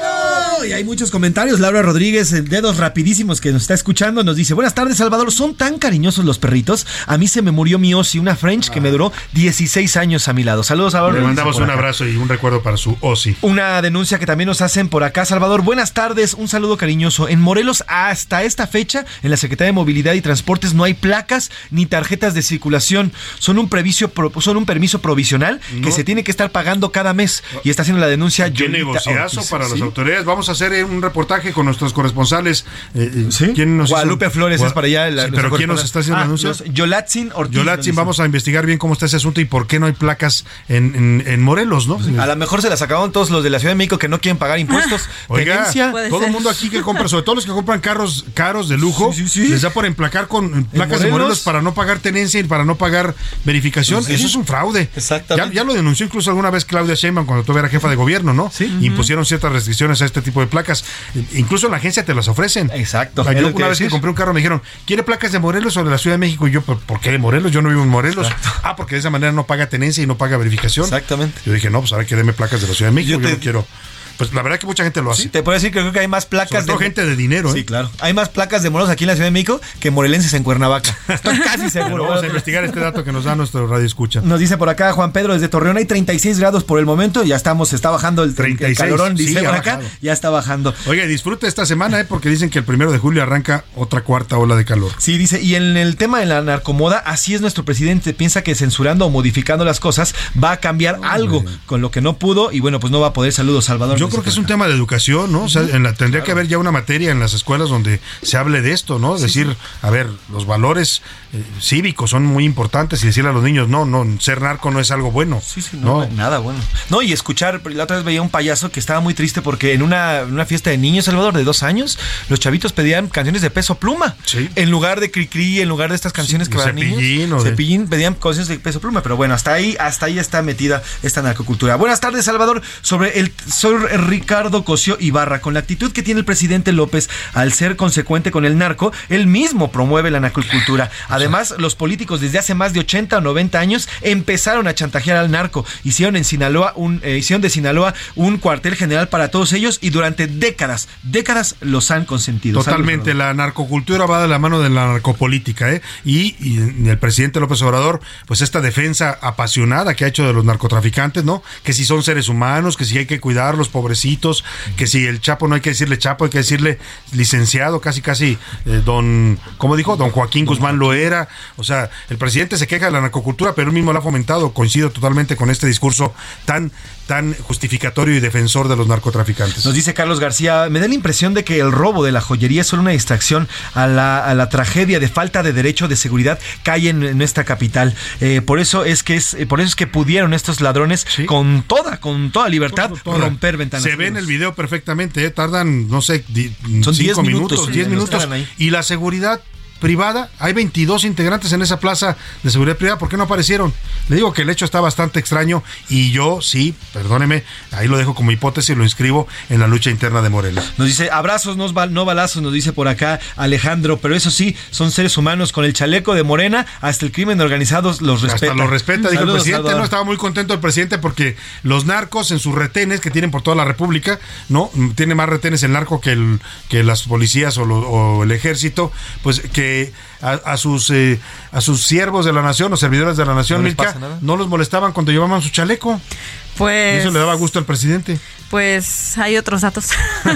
Oye, que nos den a todos, ¿no? que nos dé chaleco a O sea, todos, para que nos dejen sí, pasar a todos. ¿no? Exactamente, que vengan su tarjeta del bienestar con su chaleco del bienestar para todos, para México. Podrían Claro, una por lo campaña. menos para eso nos va a servir. Nos dice por acá la señora Irma, buenas tardes, si al presidente no le gustara la narcocultura, ya hubiera puesto un alto a la delincuencia Claro. organizada y a la desorganizada también. Y el asalto a la joyería de Antara no tiene nada que ver, eh, no tiene nada que ver para perjudicar a Claudia, nos dice la señora Irma. Ajá, ya bien. ha sucedido igual en otras plazas como hace años Sí, en Plaza sí, Galerías. sí, ha Coapan, sucedido muchas cosas. Le agradezco su comentario. Nos dice acá, buenas tardes, Salvador. Eh, qué emoción pensar que Xochitl fuera nuestra presidenta. Aquí los vamos a apoyar. Es la única que se puede salvar, nos dice Julio Meléndez. Buenas Xochitl- tardes, Salvador. Xochitl- Galvez, Gal- se ah, refiere. se refiere a la, a la aspiración de Xochitl Gálvez. Nos dice, buenas tardes, equipo de la UNA. Eh, hay que preguntarle a la señora Xochitl Galvez aquí en Monterrey cuándo y dónde va a estar presente para juntar las firmas. Acá lo Ah, apoyamos mira, también. nos dice Oscar por Xochitl. Gálvez, bueno, pues ahí está, cada quien que apoya, a quien quiera apoyar en esta candidatura presidencial. Al final que va a haber muchas opciones, ¿eh? Yo decía hoy, en muchas opciones, pero pocos, pocos, eh, pocos candidatos reales, ¿no? O Para, por lo menos para resolver los problemas de los mexicanos. Nos dice Fabiola Campos Salvador, el tema de la narcocultura empieza en nuestra casa. Nosotros como padres Totalmente. tenemos que poner, eh, si no censuras, por lo menos límites para los niños y niñas de lo que escuchan, lo que ven y lo que están recibiendo. Educarlos. A mí me parece que esta nueva, esta nueva campaña del gobierno federal contra el narco y, qué- contra las drogas Y es qué buena. complicado para los padres hoy en día hacer esa labor, José Luis, porque se vuelve titánica, porque si tú le das un celular a un niño o tiene una computadora, pues necesitarías estar todo el tiempo vigilándolo para saber qué ve, ¿no? Y es complicadísimo, pero sí es nuestra labor como padres y incluso nos dice nuestro productor Rubén Esponda que Peso Pluma ya ha declarado, porque lo han le han cuestionado sobre esto, oye, haces canciones que hacen apología del narco y luego las cantan los niños y él dijo, respondió de una manera muy clara y puntual, yo no hago canciones para niños. O sea, si hay padres que dejan a los niños escuchar esas canciones y cantarlas, es problema de los padres, no mío, ¿no? Exactamente, Rosalba desde Zapopan lo dice. Yo creo que los animales no tienen derechos, más bien los humanos, tenemos obligaciones a cuidar nuestras mascotas, pero curiosamente también mucha gente cuida más a un animal y está a favor de otro tipo Yo de creo que acciones sí tienen derechos, Yo o sea, desde creo. que son seres vivos. creo. Oiga, Sí, son claro. seres vivos y sienten, necesitan protección. O sea, y efectivamente los seres humanos, los derechos se los damos nosotros, porque efectivamente nosotros necesitamos protegerlos. O sea, si usted lo deja al albedrío de cada quien, ya hemos visto la cantidad de salvajes hacen. que hay, locos, enfermos, sádicos que maltratan y abusan de los animales. Milka Ramírez, ¿qué dice la comunidad Twitter en arroba ese García Soto? En Twitter sobre la narcocultura y los narcocorridos, el 37% dice que sí se debería de censurar este tipo de música porque afecta a los niños, el 14% que no porque al final es un tema de la familia y la educación en De el seno valores familiar. ¿no? familiares. Exacto, y el 49% dice que el narco está en todo México. El narco es eh, como hasta en la sopa, decía una campaña ya por los años 80. Y sobre el tema del asalto en Plaza Antara, el 23% dice que sí, que es un acto delictivo simple, el 5% dice que no es un acto delictivo simple, que es para afectar a Claudia Sheinbaum, Ujú. y el 72% dice que en México la delincuencia se desborda. Bueno, ahí están las opiniones de nuestra comunidad tuitera. Más mensajitos brevemente, José Luis. Tenemos más mensajes, Salvador, nos dice por acá eh, Juan, saludos, el narco no es bueno, pero si hacen narcoseries y novelas del tema del narco, ¿cómo sacarlo de la mente de los niños? Y de pilón, las narcocanciones que son bélicas ahora con este famoso eh, corridos tumbaos, peor para los niños. Saludos, Es Salvador. que no solo son las canciones, hay toda una narcocultura. Sí, Efectivamente, si uno ve una serie de estas que produce, por cierto, uno de los eh, propagandistas del presidente Pimeno Ibarra, o algunos otros, eh, porque hay muchos las hacen, pues efectivamente terminan siendo héroes los narcos, Milka, ¿no? Y luego son galanes, ¿no? Entonces, Ah, hasta las chavas se enamoran de ellos. Sí, sí, porque además hablan, les hablan a los niños del dinero fácil, de tener lujos, de tener marcas, de tener carros, de tener todo lo que, lo que pues es muy difícil tener. Dinero fácil, Gracias, pues dinero fácil y rápido. Y lamentablemente en un país como este, donde hay tanta necesidad, donde tantos jovencitos y adolescentes no tienen para satisfacer sus necesidades más elementales, pues encuentran que ahí hay un camino para ganar dinero fácil y rápido. Lamentablemente muchos de ellos terminan o muertos o en la cárcel. Nos están mandando sobre sus perritos. Gracias a todos. Gracias a ¿Qué Elena Cepeda. Eh, Yo recuerdo a mi Jenny y a la pelusa. Me Ah, duele qué mucho su ausencia y la extraño mucho, nos dice Ah. Qué Elena. bonito. Nos dice por acá. Saludos, Eh, Elena. También por acá nos dice Fabi, mi regalo cuando era, eh, cuando entré a la primaria fue una perrita, se llamaba Muñeca y la verdad la extraño mucho. Después tuve otras hermosas, una labradora y demás, pero a la primera es a la que más Sí, amaba uno se enamora de su primer perrito. Yo la- recuerdo al Spanky con mucho, mucho amor y mucho cariño. bueno, pues gracias, Milka. Gracias. Gracias, Salvador. Oiga, vamos a temas importantes. Este tiene que ver con la inseguridad. David Fuentes, nuestro reportero de Asuntos Especiales, se fue a platicar con los transportistas que se mueven entre la ciudad y el Estado de México. ¿Y sabe qué encontró? Que aquí, en plena capital de la República, hay robos y extorsiones a los transportistas. Escuchemos este reportaje especial de David Fuentes para A la Una. Investigaciones especiales. En A la Una, con Salvador García Soto.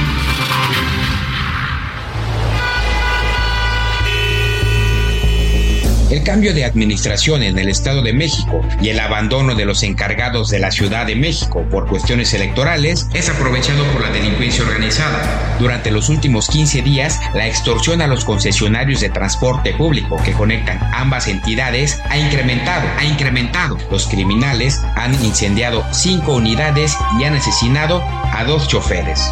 Además, a manera de intimidación, los robos en combis y peceros cada día son más violentos.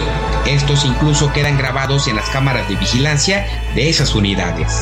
En este sentido, los choferes y concesionarios ya se han manifestado para exigir que las extorsiones paren y también más seguridad. El problema es que ni el Estado de México ni la Ciudad de México asumen su responsabilidad, pues los atracos ocurren entre los límites de ambas entidades, dejando en la indefensión a los usuarios. A la una con Salvador García Soto dialogó con los choferes víctimas. Aceptaron que están azorados por la delincuencia organizada y que de momento nadie los ayuda. Derecho de piso nos pide dinero para, para poder este, trabajar. Ya hace tiempo nos incendiaban las unidades. Estadísticas de las fiscalías tanto del Estado como de la Ciudad de México muestran que durante el primer semestre de este año, el delito de extorsión, secuestro y del llamado pago del derecho de piso en el sector transporte incrementó hasta un 20% en su comparativa al mismo periodo del 2022.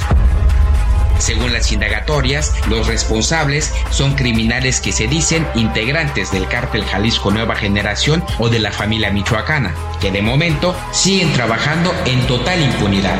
A estos delincuentes, los usuarios y choferes les tienen un mensaje, pues advierten que no es justo que roben, intimiden o asesinen a la clase trabajadora, la que lamentablemente siempre es la más afectada. No, pues, ¿qué le puedo decir al crimen? No, pues que, que nos deje chambear, pues al final de cuentas nosotros para eso, mejor que se vayan a robarle a los millonarios, a los políticos. De momento, la gobernadora recién electa en el Estado de México, Delfina Gómez, no ha dado a conocer un plan detallado para garantizar la seguridad en el tramo que conecta desde Indios Verdes, en la Ciudad de México, hasta Tizayuca, en el Estado de México, tramo que con base a las denuncias es el más afectado por la extorsión y el secuestro de la delincuencia organizada, aunque los concesionarios no tienen muchas esperanzas, pues advirtieron que durante la administración de Alfredo del Mazo nunca les hicieron caso y ellos se defendieron solos como pudieron. Para A la Una, con Salvador García Soto, reportó David Fuentes. Los deportes en A la Una con Oscar Mota.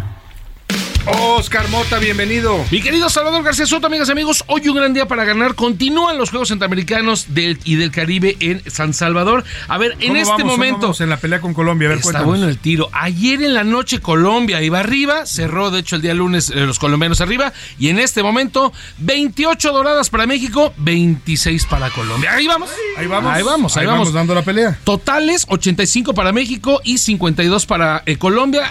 Eh, triunfos importantes el día de hoy en tenis de mesa, en pentatlón moderno, también por supuesto en aguas abiertas. Entonces los mexicanos continúan obviamente eh, sumando buenos, eh, buen- buenos triunfos. A ver, Oscar, lo que estamos viendo es una actuación ex- ex- excepcional de los mexicanos o es común que nos vaya también en los centroamericanos. Buena pregunta, querido Salvador. Me parece que es un tema que México tiene que mantener.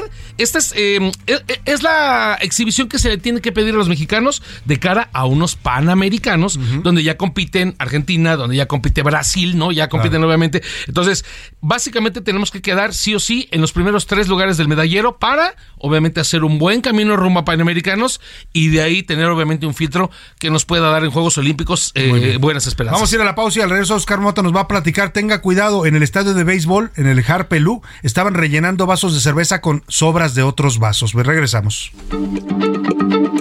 Heraldo Radio, la H se lee, se comparte, se ve y ahora también se escucha.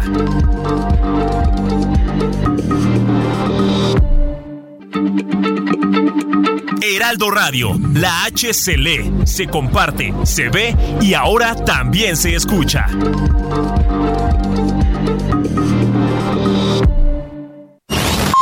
Ya estamos de vuelta en A la Una con Salvador García Soto. Tu compañía diaria al mediodía. Bajo la regulación mexicana, oficialmente hay 49 especies consideradas como extintas, 475 en peligro de extinción, 896 bajo amenaza de extinción y 1185 se encuentran bajo una protección especial. No sé cómo empezar, qué historia elegir, que te resuma el cuento y el por qué estoy aquí. Tal vez poco sabrás y no voy a mentir. Estamos tan perdidos, no hay por qué seguir así. Despierta tu lado animal, despierta el sentido de hermandad. Tú ser la defensa de su dignidad. Tú puedes ser su voz, tú puedes ser su paz. Tú puedes ser las manos que lo arrebaten de la oscuridad. Despierta tu lado animal, despierta sentido de hermandad. Tú puedes ser la defensa de su dignidad.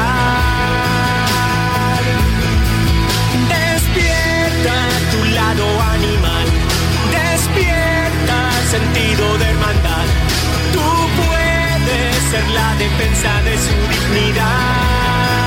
Dos de la tarde con 31 minutos. Volvemos de la pausa con esta canción que se llama Despierta. La canta Camilo Valencia. Es un cantautor colombiano que ha declarado que él quiere dedicar su carrera musical a inspirar la protección animal con canciones como esta, donde hace un llamado a que los seres humanos despertemos y nos demos cuenta del daño que le estamos haciendo a los animales y a otras especies vivas en el planeta. Hay que despertar, de verdad. Una forma de evolucionar como humanos es cambiar nuestra actitud hacia los animales, protegerlos y garantizarles pues que también, también tienen derecho a vivir dignamente en este planeta tal como lo hacemos nosotros. Despierta tu lado animal, despierta sentido de hermandad. Tú puedes ser la defensa de su dignidad. A la una, con Salvador García Soto. El ojo público. En A la Una tenemos la visión de los temas que te interesan en voz de personajes de la academia, la política y la sociedad. Hoy escuchamos a Maite Azuela en Romper la Confusión. El ojo público. Salvador, me da mucho gusto saludarte a ti y a nuestro auditorio. La Alianza Va por México dejó claro ayer que ni es alianza ni va por México. Y es que el proceso definido para elegir a la candidata o candidato a la presidencia es un proceso formalista que nada tiene que ver con integrar a la ciudadanía ni con estudiar a fondo qué personaje puede realmente competir contra Morena. Reunir 150 mil firmas es algo que cualquier aspirante puede lograr. Luego unos foros que no serán debates, al final unas encuestas, luego otros debates entre finalistas de donde supuestamente saldrá la o el mejor evaluado. Sin imaginación, la alianza ha inventado una parte y copiado a Morena otra parte de este proceso. Sin autocrítica, la alianza permitirá que cualquier político participe. Lo único que eso proyecta es que no hay proyecto. Es tanta la soberbia del PRI y el PAN que apuestan por perfiles priistas de antaño. Ambos partidos creen que porque hay un sector de la ciudadanía enojado con Morena les dará su voto a ellos con los ojos cerrados. Nada más alejado de la realidad, Salvador. No hay apuestas por cobijar un proyecto ciudadano que esté alejado del partidismo. Solo demuestran que para los partidos lo más importante siguen siendo las cúpulas de poder. Estoy segura que saldrá un candidato de la alianza muy cercano al PRI o al PAN y no podrá competir con Morena. Ojalá se den cuenta de que tenían otras posibilidades y estén a tiempo de recapacitar. Saludos de nuevo al auditorio. A la una, con Salvador García Soto.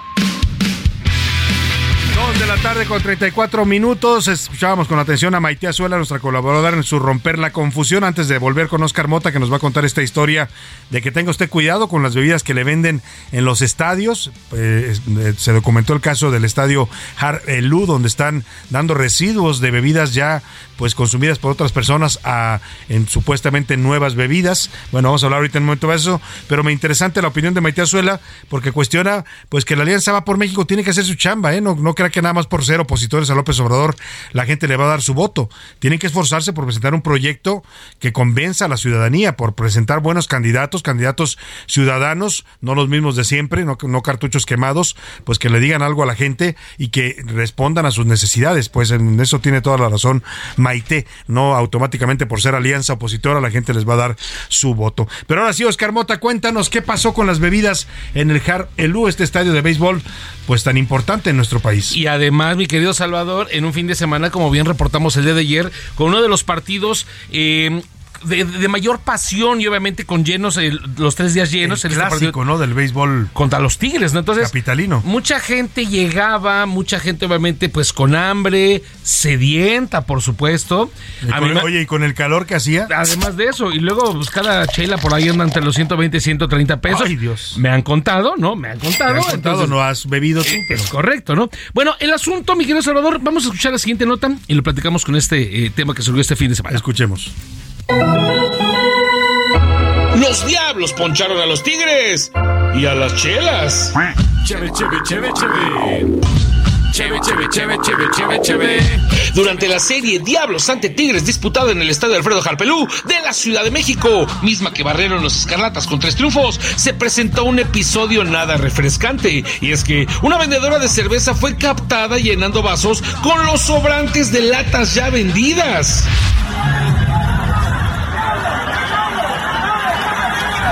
La directiva de los Diablos Rojos tuvo conocimiento del hecho y tomó medidas. Así lo comentó Otón Díaz, presidente ejecutivo de los capitalinos, a Julio Romero del Heraldo Radio. Ayer una chica desafortunadamente lo que hizo es quedar con los poquitos que quedan en las latas, tratar de llenar un vaso, porque finalmente a lo mejor ella se gana 50 pesos, pero lo que no se dan cuenta es el enorme daño que hacen a la imagen de una organización que día a día está tratando de actuar con la mayor calidad y el mayor prestigio. Por lo menos en un juego hay 12 células de entre 6 y hasta 10 vendedores. Entonces lo que hicimos ayer a la célula que en la que se encuentra esta mujer, pues se les dio de baja definitivamente. El episodio de Chelas Truqueadas se incorpora al del relleno con agua de hielera en el estadio de los Tigres de Nuevo León o de Celaya e incluso a los del estadio Azteca que hace unos años fueron captados rebajando la bebida con agua de la llave. ¡Guácara de pollo! Oscar Motaldrete. Qué desagradable y qué peligroso además. Por ¿no? supuesto. En tiempos de COVID, de enfermedades gastrointestinales, que estén usando residuos para llenar bebidas o esto que decías, agua de hielera. ¿Sabes cuántas manos entran en una hielera? Y lo, las que se jugaban o los que agarraron agua de la llave, ¿no? También en el Estadio Azteca. Cosa, de verdad, qué Eh, como bien platicas, o sea, suena inclusive un tanto de sí, tengan cuidado, pero bueno, es muy peligroso, ¿no? Y obviamente no solamente es para la situación, como bien platicaba Otón Díaz en la entrevista que le dio este a mi compañero Julio Romero, pues afecta obviamente a la, a la propia organización, que Claro. como bien platicabas hace rato, ¿no? Podrían ser inclusive objeto sancionados. de una revisión. por- sí, por es. la autoridad sanitaria. Eso es una práctica totalmente insalubre. Correcto. Y hay normas que deben proteger eso. Y yo me quedé pensando en cuántos lugares más nos darán bebidas Exacto. rellenadas. Esa- en, en conciertos, ¿no? Que también obviamente muchísima gente va, de repente después de tres y cuatro dice, pues ya, Eh, pues ya, como caiga, ¿no? ahí las obras, ¿no? Lo que quedó. O en los restaurantes que a veces también se ha detectado que hay algunos que le dan a ustedes es. sobras de comida de otras personas. Qué terrible esto, de verdad. Ojalá nuestras autoridades pues pongan lupa en el asunto, ¿no? Es un tema que involucra no solo prácticas antiéticas, ¿no? Para es. los negocios, en este caso el Estadio Harpelú, sino involucra también un tema de salud pública. Échele usted de ojo, obviamente, a lo que consume, a lo que bebe, eh, y por supuesto Y tenga... mejor que se la destapen a usted y usted se la toma. Mejor, ¿no? Porque se no pueda, puede pues. hacer. Quiero Salvador, antes de, de- de irnos, porque con, con respecto al tema de Juegos Centroamericanos, en este momento quiero destacarlo muy bien, porque acaba de caer el primer oro para El Salvador. Pero, o sea, es el primer. El país sede. El país sede acaba de Un ganar su primer para los oro. salvadoreños. Y el mensaje. Y sus pap ¿Cómo se llama? Su, su- hacen un, un panecito muy rico que se llama las pap- popusas. O las popusas, Las ¿no? popusas Que de nos Salvador. sí. Le mandamos un saludo a nuestro gran amigo salvadoreño Porfirio Castillo, que es un gran médico cirujano mexicano salvadoreño. Y a Israel Gutiérrez, que acaba de ganar oro en tiro 50 metros. Muy emocionado, obviamente, el pueblo salvadoreño.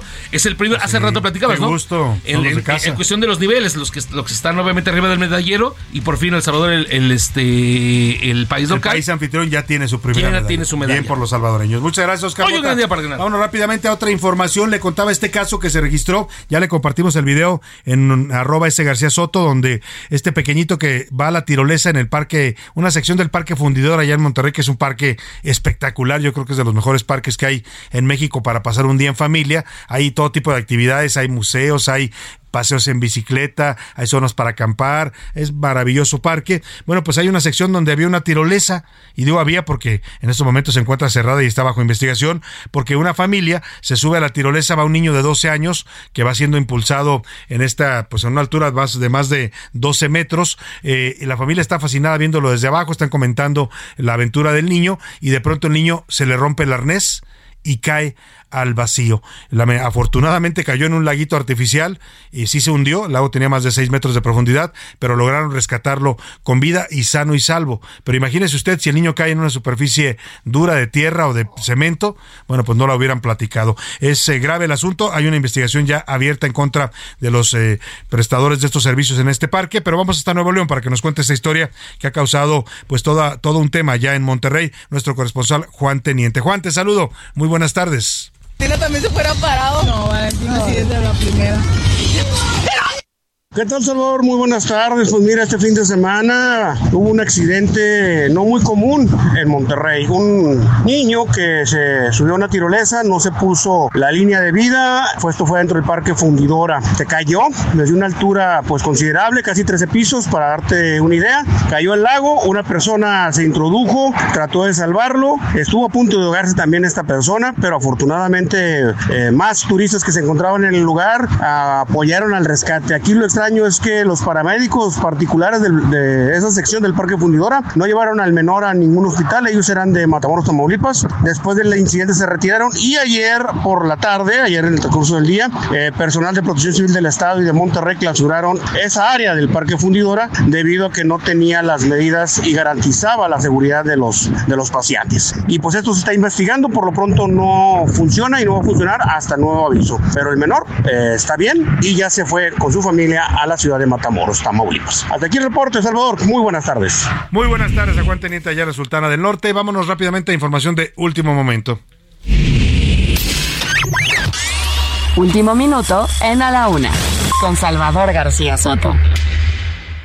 Vamos Vamos rápidamente información de último minuto. ¿Qué nos tienes, José Luis Sánchez? Salvador, este Consejo Electoral Ciudadano 2023, llamado también Mini que se había creado a, a través de, de, esta alianza, va por México, y que sería el encargado de, digamos, llevar el proceso, encabezado por Leonardo Valdés ahorita y otros exconsejeros del INE y del IFE, se acaba de bajar del proceso, Salvador. Enviaron una carta en el que dice eh, eh, literalmente, es, es, en su momento aceptamos participar a título personal y de forma honoraria, bajo la convicción de privilegiar la pluralidad de visiones del diálogo y en todo momento actuar de forma autónoma. El esquema bajo el cual se llevará el proceso de consulta ha cambiado respecto al original planteado, por lo cual el grupo original tomó la, la decisión de disolverse. O sea, se separan, digamos, del proceso del, Frente Va por México. Exactamente. Eh, ahí estaban personajes interesantes, un expresidente del IFE como era Leonardo Valdés Zurita, que por cierto nos dejó plantados dos veces, ¿no? Sí. Le hablamos para que nos explicara precisamente lo que estaba haciendo este Consejo Electoral Ciudadano para el proceso interno de la Alianza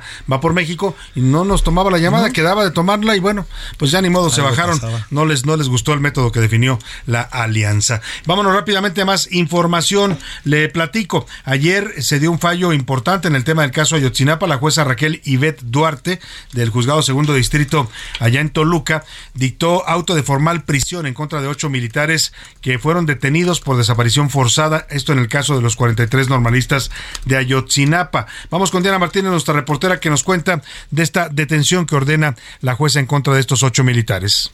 Así es, Salvador. Buenas tardes. Una jueza federal dictó auto de formal prisión a ocho militares por su presunta responsabilidad en el caso Ayotzinapa. La jueza segundo de Distrito de Procesos Penales Federales de Toluca determinó que los elementos castrenses enfrentarán proceso penal por el delito de desaparición forzada. Ayer también el subsecretario de Derechos Humanos, Población y Migración, Alejandro Encinas, informó de la decisión de la impartidora de justicia. Dijo que esta decretó el auto de formal prisión en contra de estos ocho soldados detenidos por el delito de desaparición forzada de los 43 normalistas de Ayotzinapa. Los soldados forman parte de los 16 contra los que se emitió en días pasados una orden de aprehensión por este caso. Hasta aquí mi reporte. Bueno, gracias Diana Martínez. Son, son 16 militares en total que eh, en su momento les habían cancelado las órdenes de aprehensión. Esto ocurrió, le voy a decir ahora la fecha exacta, hace algunos meses y desató toda una polémica porque habían girado 21 órdenes de aprehensión en contra de militares. Lo había hecho la Comisión Especial o la Comisión de la Verdad que investigaba el caso de Otsinapa en este gobierno. Eh, ordenó la detención de 14, de 16 militares y de pronto el 24 de septiembre de 2022 la Fiscalía General de la República le pide al juez que había ya liberado estas órdenes de presión que las cancele en un procedimiento totalmente extraño e irregular. Nunca explicaron por qué las cancelaron y luego las vuelven a reactivar hace unos días y ayer se da la detención, eh, la orden de detención de, dictada por esta jueza en contra de estos ocho militares. Ayer lo confirmó incluso el subsecretario de Derechos Humanos de Gobernación, Alejandro Encinas. Pero vamos a escuchar a la otra parte de este caso, eh, de, esta, de este asunto de los militares acusados en el caso Ayotzinapa. Tengo el gusto de saludar en la línea telefónica a Alejandro Robledo. Él es abogado de los militares del caso Ayotzinapa y bueno, nos habla de esta prisión que se dicta en contra de ocho militares. ¿Cómo está, abogado? Gusto en saludarlo. Muy buenas tardes. Salvador, buenas tardes, encantado de estar en tu espacio y gracias a tu auditorio por escucharme. A ver, abogado, explíquenos un poco porque nosotros ya nos perdimos entre tantas órdenes de aprehensión que primero se dictaron contra los militares, luego se cancelaron por petición de la Fiscalía General de la República y luego se reactivan y hoy vemos estos ocho militares que son detenidos. Efectivamente, en septiembre del año pasado se libraron estas órdenes de aprehensión la propia Fiscalía General de la República solicita su cancelación en base a que no había elementos para que fueran libradas. Esa es lo que, la postura que dijo la Fiscalía. en un procedimiento extraño, irregular y fuera de la ley, cancelan las órdenes de aprehensión y hoy en otro procedimiento igual de extraño y de irregular y de indebido, vuelven a liberarlas ahora, estas hace un par de semanas, las órdenes de aprehensión. Lo que se dictó ayer fue el auto de formal prisión en contra de ocho militares y hay otros ocho militares que no se han presentado eh, a la audiencia y no han sido detenidos. Eh, y bueno, les dictan la formal prisión por desaparición forzada de los eh, estudiantes de Ayotzinapa. Ahora, estos ocho que usted representa, ellos se entregan voluntariamente, es un dato importante de decir, ellos se presentan voluntariamente ante esta orden de presión que se les vuelve a reactivar y eh, entiendo que ya están internados en el campo militar número uno. Sí, están privados de su libertad ahí. Efectivamente, ellos y en compañía de la defensa, que somos nosotros, eh, decidimos que había que enfrentar la acusación, como se hizo también en los otros cuatro militares que tú recordarás que ya están presos desde entonces y que también se presentaron voluntariamente. Y la razón es muy simple. La verdad es que el ejército mexicano y ellos en particular están convencidos de su inocencia y de que esto es un asunto político. ¿Por qué se reactivan estas órdenes de aprehensión? Lo único que puedo interpretar es que el subsecretario Encinas está tratando de justificar el último tramo del sexenio de lo que no pudo lograr y lo que quiere es que no se le desmorone el asunto en las manos mientras él está como subsecretario, como se ha venido desmoronando el asunto. ¿no? Claro, eh, en su momento platicamos con usted también sobre la defensa de los otros cuatro soldados que sí fueron acusados en, eh, el año pasado y, nos decían ustedes y hicieron señalamientos bastante fuertes en este sentido que usted comenta ahora de la manipulación de estas investigaciones por parte del subsecretario Encinas. ¿Qué razón tendría Encinas para manipular políticamente estos, estos casos y acusar a los militares? Pues él tenía una encomienda muy clara del presidente de la República que claramente ha incumplido. Es una ironía que él siendo el representante del gobierno mexicano de los derechos humanos sea el principal violador de los derechos humanos de los militares. Eso me parece muy grave. Nosotros ya denunciamos al, subsecretario Encinas desde el año pasado y el hecho de estar comunicando este tipo de hechos, que parece más un vocero que de la Fiscalía General que el subsecretario que es, eh, eh, pues vamos a presentar otra denuncia porque hay una suspensión de un tribunal colegiado de la Ciudad de México que le obliga al subsecretario a abstenerse de estar opinando sobre este asunto porque viola el debido proceso, la presunción de inocencia y provoca un efecto corruptor, es decir, este ánimo que puedes generar en las personas sobre tu responsabilidad penal o no, cuando le toca a un tribunal decidirlo y no a un subsecretario de gobernación que se siente fiscal, que no es fiscal, que se siente abogado, que no es abogado y que se siente juez y tampoco es juez. O sea, van a volver a presentar una segunda denuncia en contra de, de Alejandro Encina, subsecretario de gobernación y de la juez, porque también estamos valorando. Eh, hay delitos eh, que cometen los, eh, los servidores públicos encargados de la administración de justicia, entonces hay un capítulo especial de delitos contra la administración de justicia, porque si uno lee el auto de formal prisión que dictó ayer la juez, pues la verdad no le encuentra a uno ni pies ni cabeza, revuelve las cosas, toma los argumentos de la orden cancelada para la formal prisión y para la anterior libramiento de la orden, es decir, de la semana pasada, y hace un revoltijo jurídico que no tiene pies y cabeza y que la verdad este, creemos que viola las constancias y que viola procesalmente eh, el debido proceso. Entonces, pues estamos valorando si presentamos o no una denuncia, en contra de la jueza. Sí en contra de la jueza. Ahora, eh, ¿qué pasa con la con la eh, ayer en la audiencia la Fiscalía General de la República pidió la declaración de Juan, que es un testigo protegido, así lo llamaron, eh, dice que es un ex líder de Guerreros Unidos y él afirma la, acusación a los a estos ocho militares, bueno, a los 16, estos ocho que ya se entregaron, dice que no auxiliaron a los estudiantes para evitar que fueran secuestrados y desaparecidos por el grupo criminal de, de Guerreros Unidos. ¿Eso ustedes lo dicen que no es real o, qué, qué, qué argumento tiene la defensa y los soldados? Bueno, eh, son varios argumentos técnicos. Efectivamente están acusados de una cosa que se llama, bueno, de una conducta, comisión por omisión, es decir, el deber que tienes como servidor público, en este caso como soldado, de actuar e impedir, ¿no? La desaparición de los de los de los normalistas, cosa que no podían impedir los soldados porque no estaban presentes, porque nunca mencionan el cómo, el cuándo, el dónde y el por qué, cómo es que participan.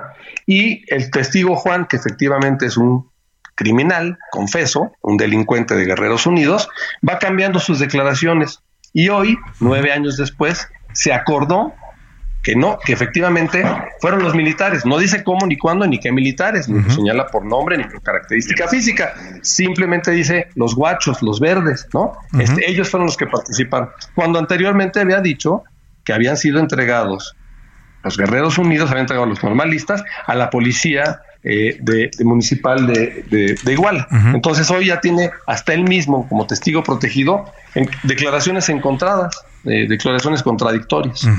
Pues vamos a estar atentos al proceso. Por lo pronto, bueno, pues la defensa evidentemente va a buscar la declaración de inocencia en favor de estos ocho soldados y pues estaremos atentos al proceso, abogado Alejandro Robledo, y si nos, nos permite seguirlo consultando. Por supuesto, Salvador, para mí es un honor y muchas gracias por el espacio. Al contrario, gracias a usted. Ahí está, son ocho ah, soldados que ya están presos en este momento en el campo militar número uno. va a iniciar, inició ya su proceso, han sido declarados ya en formal prisión. Vamos a ver cómo termina el asunto. Faltan otros ocho que todavía no se les libra, eh, todavía no son detenidos o no se presentan voluntariamente como estos. Vamos rápidamente al entretenimiento con Anaí Arriaga, que nos platica de temas interesantes del mundo del espectáculo. El entretenimiento con Anaí Arriaga.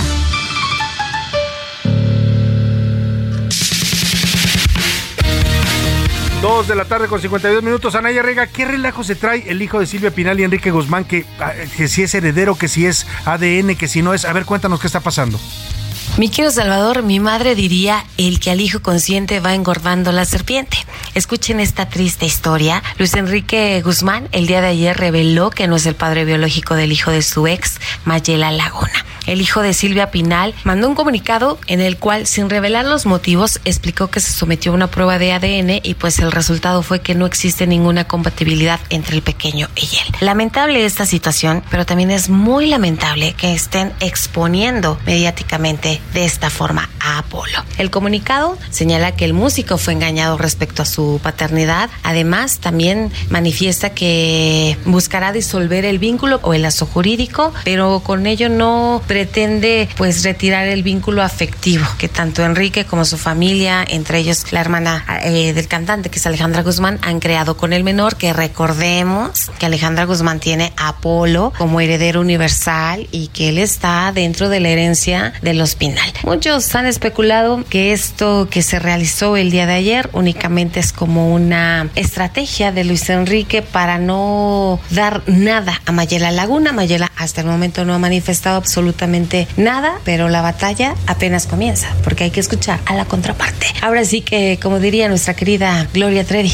en el recuento de los daños a Apolo le salen debiendo tantísimo, tantísimo amor. Muchas gracias, Anaya Riega, con esta historia. Bueno, hasta las mejores familias, como dicen. Nos despedimos de usted agradeciéndole el favor de su atención. A nombre de todo este equipo encabezado por Rubén Esponda en la producción, en la coordinación de información y los reportajes está José Luis Sánchez. También en la redacción está Milka Ramírez, Iván Márquez, que le mandamos un abrazo a nuestro querido Iván, que está en estos momentos en un tema de salud. Ánimo, Iván, que todo salga bien. También saludamos a Ricardo Romero, a Miguel Zarco, aquí en, cabina nuestro operador Alex Muñoz y también, por supuesto, a usted que siempre nos beneficia con el favor de su atención. Lo esperamos aquí mañana a la una. Quédese con Adriana Delgado y el dedo en la llaga. Y aquí todo lo esperamos a la una. Que pase excelente tarde. Provecho hasta mañana. Por hoy termina a la una con Salvador García Soto. El espacio que te escucha, acompaña e informa. A la una con Salvador García Soto.